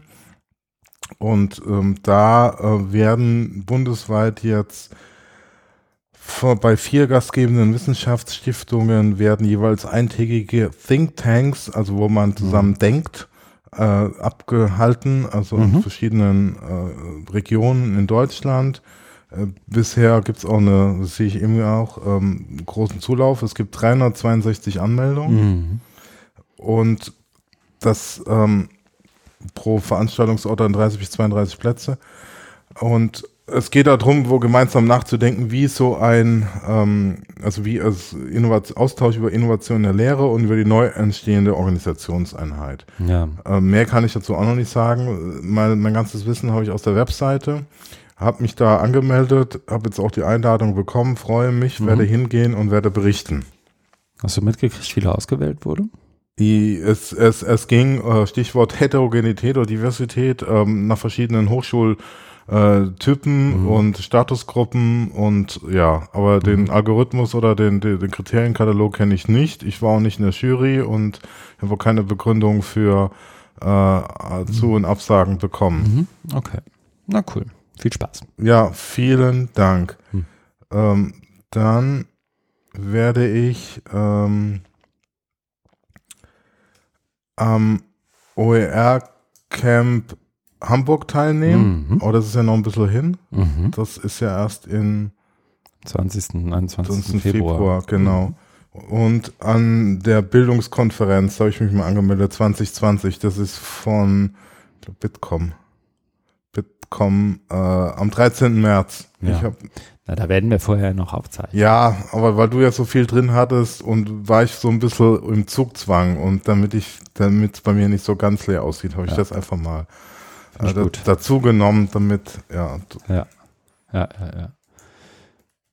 gut, dann erzähl du mal, was Ich wollte gerade sagen. du Tausendsasser, Ich Tausendsasser, ja. Ich, ich fange mal an. Was mache ich denn alles? Ähm, ich werde erstmal eine Kapitelmarke setzen. das ist gut. Hiermit gesetzt. Oh, ich werde weiter Climate Chats Podcasts ähm, Aufzeichnungen machen. Ich bin, während du da in Köln bist, bin ich in Hamburg für ein, zwei Aufzeichnungstermine. Ich werde ein Podcasting-Webinar an der Fernuni Hagen. Ein Webinar. Ein Webinar. Wegen Ich- Fernuni, ne? weil Ja, das ja. dann nur aus der Ja, Das ist Ferne. ja so ein gelerntes Format. Ähm, das geht zurück auf den Workshop, den ich letztes Jahr gemacht habe. Da hatte ich damals angeboten, dass ich die Teilnehmerinnen und Teilnehmer aus dem Workshop nochmal in ein Webinarformat zusammentrommeln könnte, um irgendwie Fragen, die beim Podcast machen entstanden sind, gemeinsam Also. Nachbetreuung. Genau, ist im Prinzip so, ihr wart alle in dem Workshop. Das ist jetzt Die werden dazu verpflichtet, Nein, die dran dürfen, die teilzunehmen. dürfen. Und weißt du schon, wie viele dann auch kommen? Ähm, Gibt's wurde da- angekündigt, dass um die 10, 12 Menschen in diesem Webinar sein werden. Aha. Und das geht eine Stunde? Hm, Ja, Stunde, Stunde, 30 Minuten muss ich So mal lang gucken. kann man die Aufmerksamkeit nicht halten. Ja, das wird sich zeigen. Das ist, ja es- kein, ist ja kein reines Audioformat. Vielleicht wird es Ah, deswegen Und es möglich ist so eine Art Sprechstunde, dass man Mhm. Dich befragen kann Ja, und du gibst dann on the fly ja, passgenau die. passt genau. die- Personalisiert. also es ist eine. Lernunterstützung. Ja. Okay.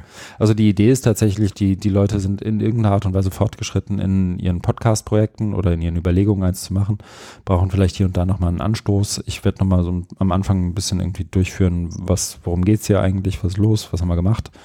Und dann ähm, machen wir letztendlich eine Fragerunde, wo wir uns gegenseitig helfen. Das werde ich machen. Ich bin bei einem Workshop, den ich jetzt einfach Workshop Digital Literacies genannt habe. Die Stiftung Neue Verantwortung nennt ihn irgendwas mit Desinformation und Informationskompetenz und so.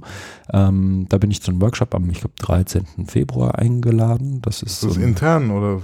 so ein bisschen, ja. Die haben sich überlegt, wenn sie einladen möchten und ich durfte dazukommen. Ich bin, ich werde einen Podcasting-Workshop für Podcasts in der Hochschullehre an der Ostfalia geben. Das ist dann in der Woche darauf. Ich werde Was ist das für eine Stadt? Wolfenbüttel oder? das ist, ich war schon mal in Wolfenbüttel, um Ah. das zu machen, aber diesmal darf ich nach Wolfsburg. Oh, Hm. also von hier nicht so weit. Da Nein. hält ja auch. Und ist auch sehr nah am Bahnhof. Ich muss also nicht viel durch Wolfsburg reisen, so wurde mir versprochen. Ich muss einfach nur vom Bahnhof fünf Minuten gehen, dann bin ich an dem Workshop-Ort. Perfekt. Das wird stark.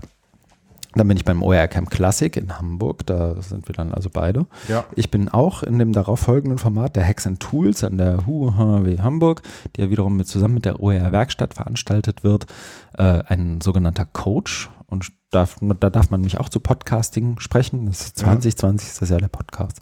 Ich werde einen direkt darauf, an dem Montag, Dienstag darauf folgend, ähm, einen Workshop zu OER und Open Education über zwei Tage geben in Aha. Erfurt an der Uni. In Erfurt. Ja. Ah, stimmt, das hast du schon mal gesagt. Äh, gemeinsam mit meiner geschätzten Octofuchs-Kollegin Jana Panke, Dr. Jana Panke. Und bin, äh, ich glaube, ein oder zwei Wochen später, aber bis dahin haben wir hoffentlich schon wieder aufgezeichnet, ähm, beim Hochschulbarcamp, das sich auch einen Podcast drehen wird, in der Podcasting WG. Unter anderem mit Olli und Anja von Bildung Alt Entfernt zusammen. Das ist in aber auch Essen, mit ein paar oder? Podcasting. Ja, das ist in Essen, genau. Da geht es aber um Social Media. Ja, aber um Podcasting. Und Thema die, diesmal ist Podcasting. Und die WG, ihr, ihr lebt dann da zusammen. Ja. Okay. bin ja nicht so der WG-Typ, aber das kriegen die dann schon raus. Und ähm, dann wird noch in der gleichen Woche, von da aus fahre ich dann weiter nach Frankfurt. Ja, wie du alle deine Termine im Kopf hast und wo du wann wohin fährst. Man könnte meinen, ich hätte sie in ein Pad geschrieben. Ne? Als hätte ich dich darauf vorbereitet. Mhm. ähm, ich werde von da aus, es ist tatsächlich auch ein, ein äh, gewisser Planungsaufwand ist da Aber von Essen nach Frankfurt ist doch jetzt. Das ist, äh, von Essen nach Frankfurt zu kommen, ist nicht so schwierig, aber so zu nicht. planen, dass es hinterher funktioniert und ich da bin, wo ich sein muss, ist nicht so einfach immer. Aber in diesem Fall klappt es ohne Probleme, denn ich muss erst am Folgetag äh, in Frankfurt sein, im Musanturm, findet nämlich die Digi-Konferenz der Bundeszentrale Politische Bildung statt unter dem Titel Wie wir leben wollen. ah, Da bin ich auf einem Panel zu Digital Literacies, aber erst am Freitag. Also den Donnerstag kann ich auch mal so ein bisschen reinfinden und da dann kannst geht du bei der, ja, kannst du reingrooven. Dann ist auch mit der, mit der, mit, mit da, der genau. Verbindung. Äh, Ähm, in Frankfurt ist ja eher mein Grooven und nicht Ryan Grooven angesagt. Um den nochmal schnell zu machen. Genau, das ist mein Plan. Aber die Und letzten dann wieder Sachen von Frankfurt nach Berlin. nach Berlin, genau. Dann ist aber auch schon März und bis dahin werden wir nochmal aufgezeichnet haben. Denn wir haben ja schon, äh, wie du sicher weißt, wenn du in deinen Kalender guckst, wirst du feststellen, dass darin ein Aufzeichnungstermin vermerkt ist für die nächste Folge Feierabendbier, die wir wieder zum Ende des Monats dann im Februar aufzeichnen werden. Wie du redest. Hm? Grandios, ja. Ja, oder? Ja, ja. Ich würde vorschlagen, wir machen jetzt mal hier einen Knopf dran. Ich habe gar nicht gedacht, dass, zwei Stunden dass es so lange geht heute. Ja, wir überraschen uns immer wieder selbst. Ich möchte noch einmal hinterherrufen, dass äh, uns wahnsinnig an Feedback gelegen ist. Mich, mir persönlich würde tatsächlich auch Feedback zu ähm, dem, dem, unserem Lisa Rosa Beitrag, dem Tweet irgendwie interessieren, wie, wie Menschen irgendwie für sich Lernen nutzen. Ich glaube, die Frage hat ja insofern zumindest einen Wert, dass sie Menschen dazu auffordert. Ja, ob es überhaupt Sich Lernen, ob das in diesem Kontext und in dieser ähm, Engführung so stattfindet. Also mit Podcast lernen oder einfach nur so nebenbei oder mm, Mein Gefühl ist, dass es durchaus auch was mit einem Verständnis und einem Begriff von Lernen zusammenhängt, Ja. ob man das, was man da tut, als Lernen begreift oder nicht. Aber naja, wie dem auch sei. Ich hätte gerne dazu einen Haufen Feedback. Äh, bei uns gerne im Blog auf der Episodenseite unter feierabend.beopeneducation.de oder eben bei Twitter unter dem Hashtag FOE Podcast. Feierabend bei Open Education Podcast. FOE Podcast. Markus nickt nur noch resignierend zustimmend. Ich kann da nicht mithalten mit deiner Radioqualität. Habe ich Man merkt, dass du schon sehr viel Podcast machst. Wieso? ja, weil du das Wenn ich so erzähle. ja, so professionell Ach so. abmoderierst. Ja, ich moderiere uns jetzt hier professionell raus. Im Hintergrund geht langsam Musik an, die Streicher fangen an zu spielen und Markus Daimann und Christian Friedrich verabschieden sich in das letzte Januarwochenende 2020. So sieht's aus. Beim nächsten Mal wieder mit Bier. Bis Mhm. dahin. Auf Wiedersehen.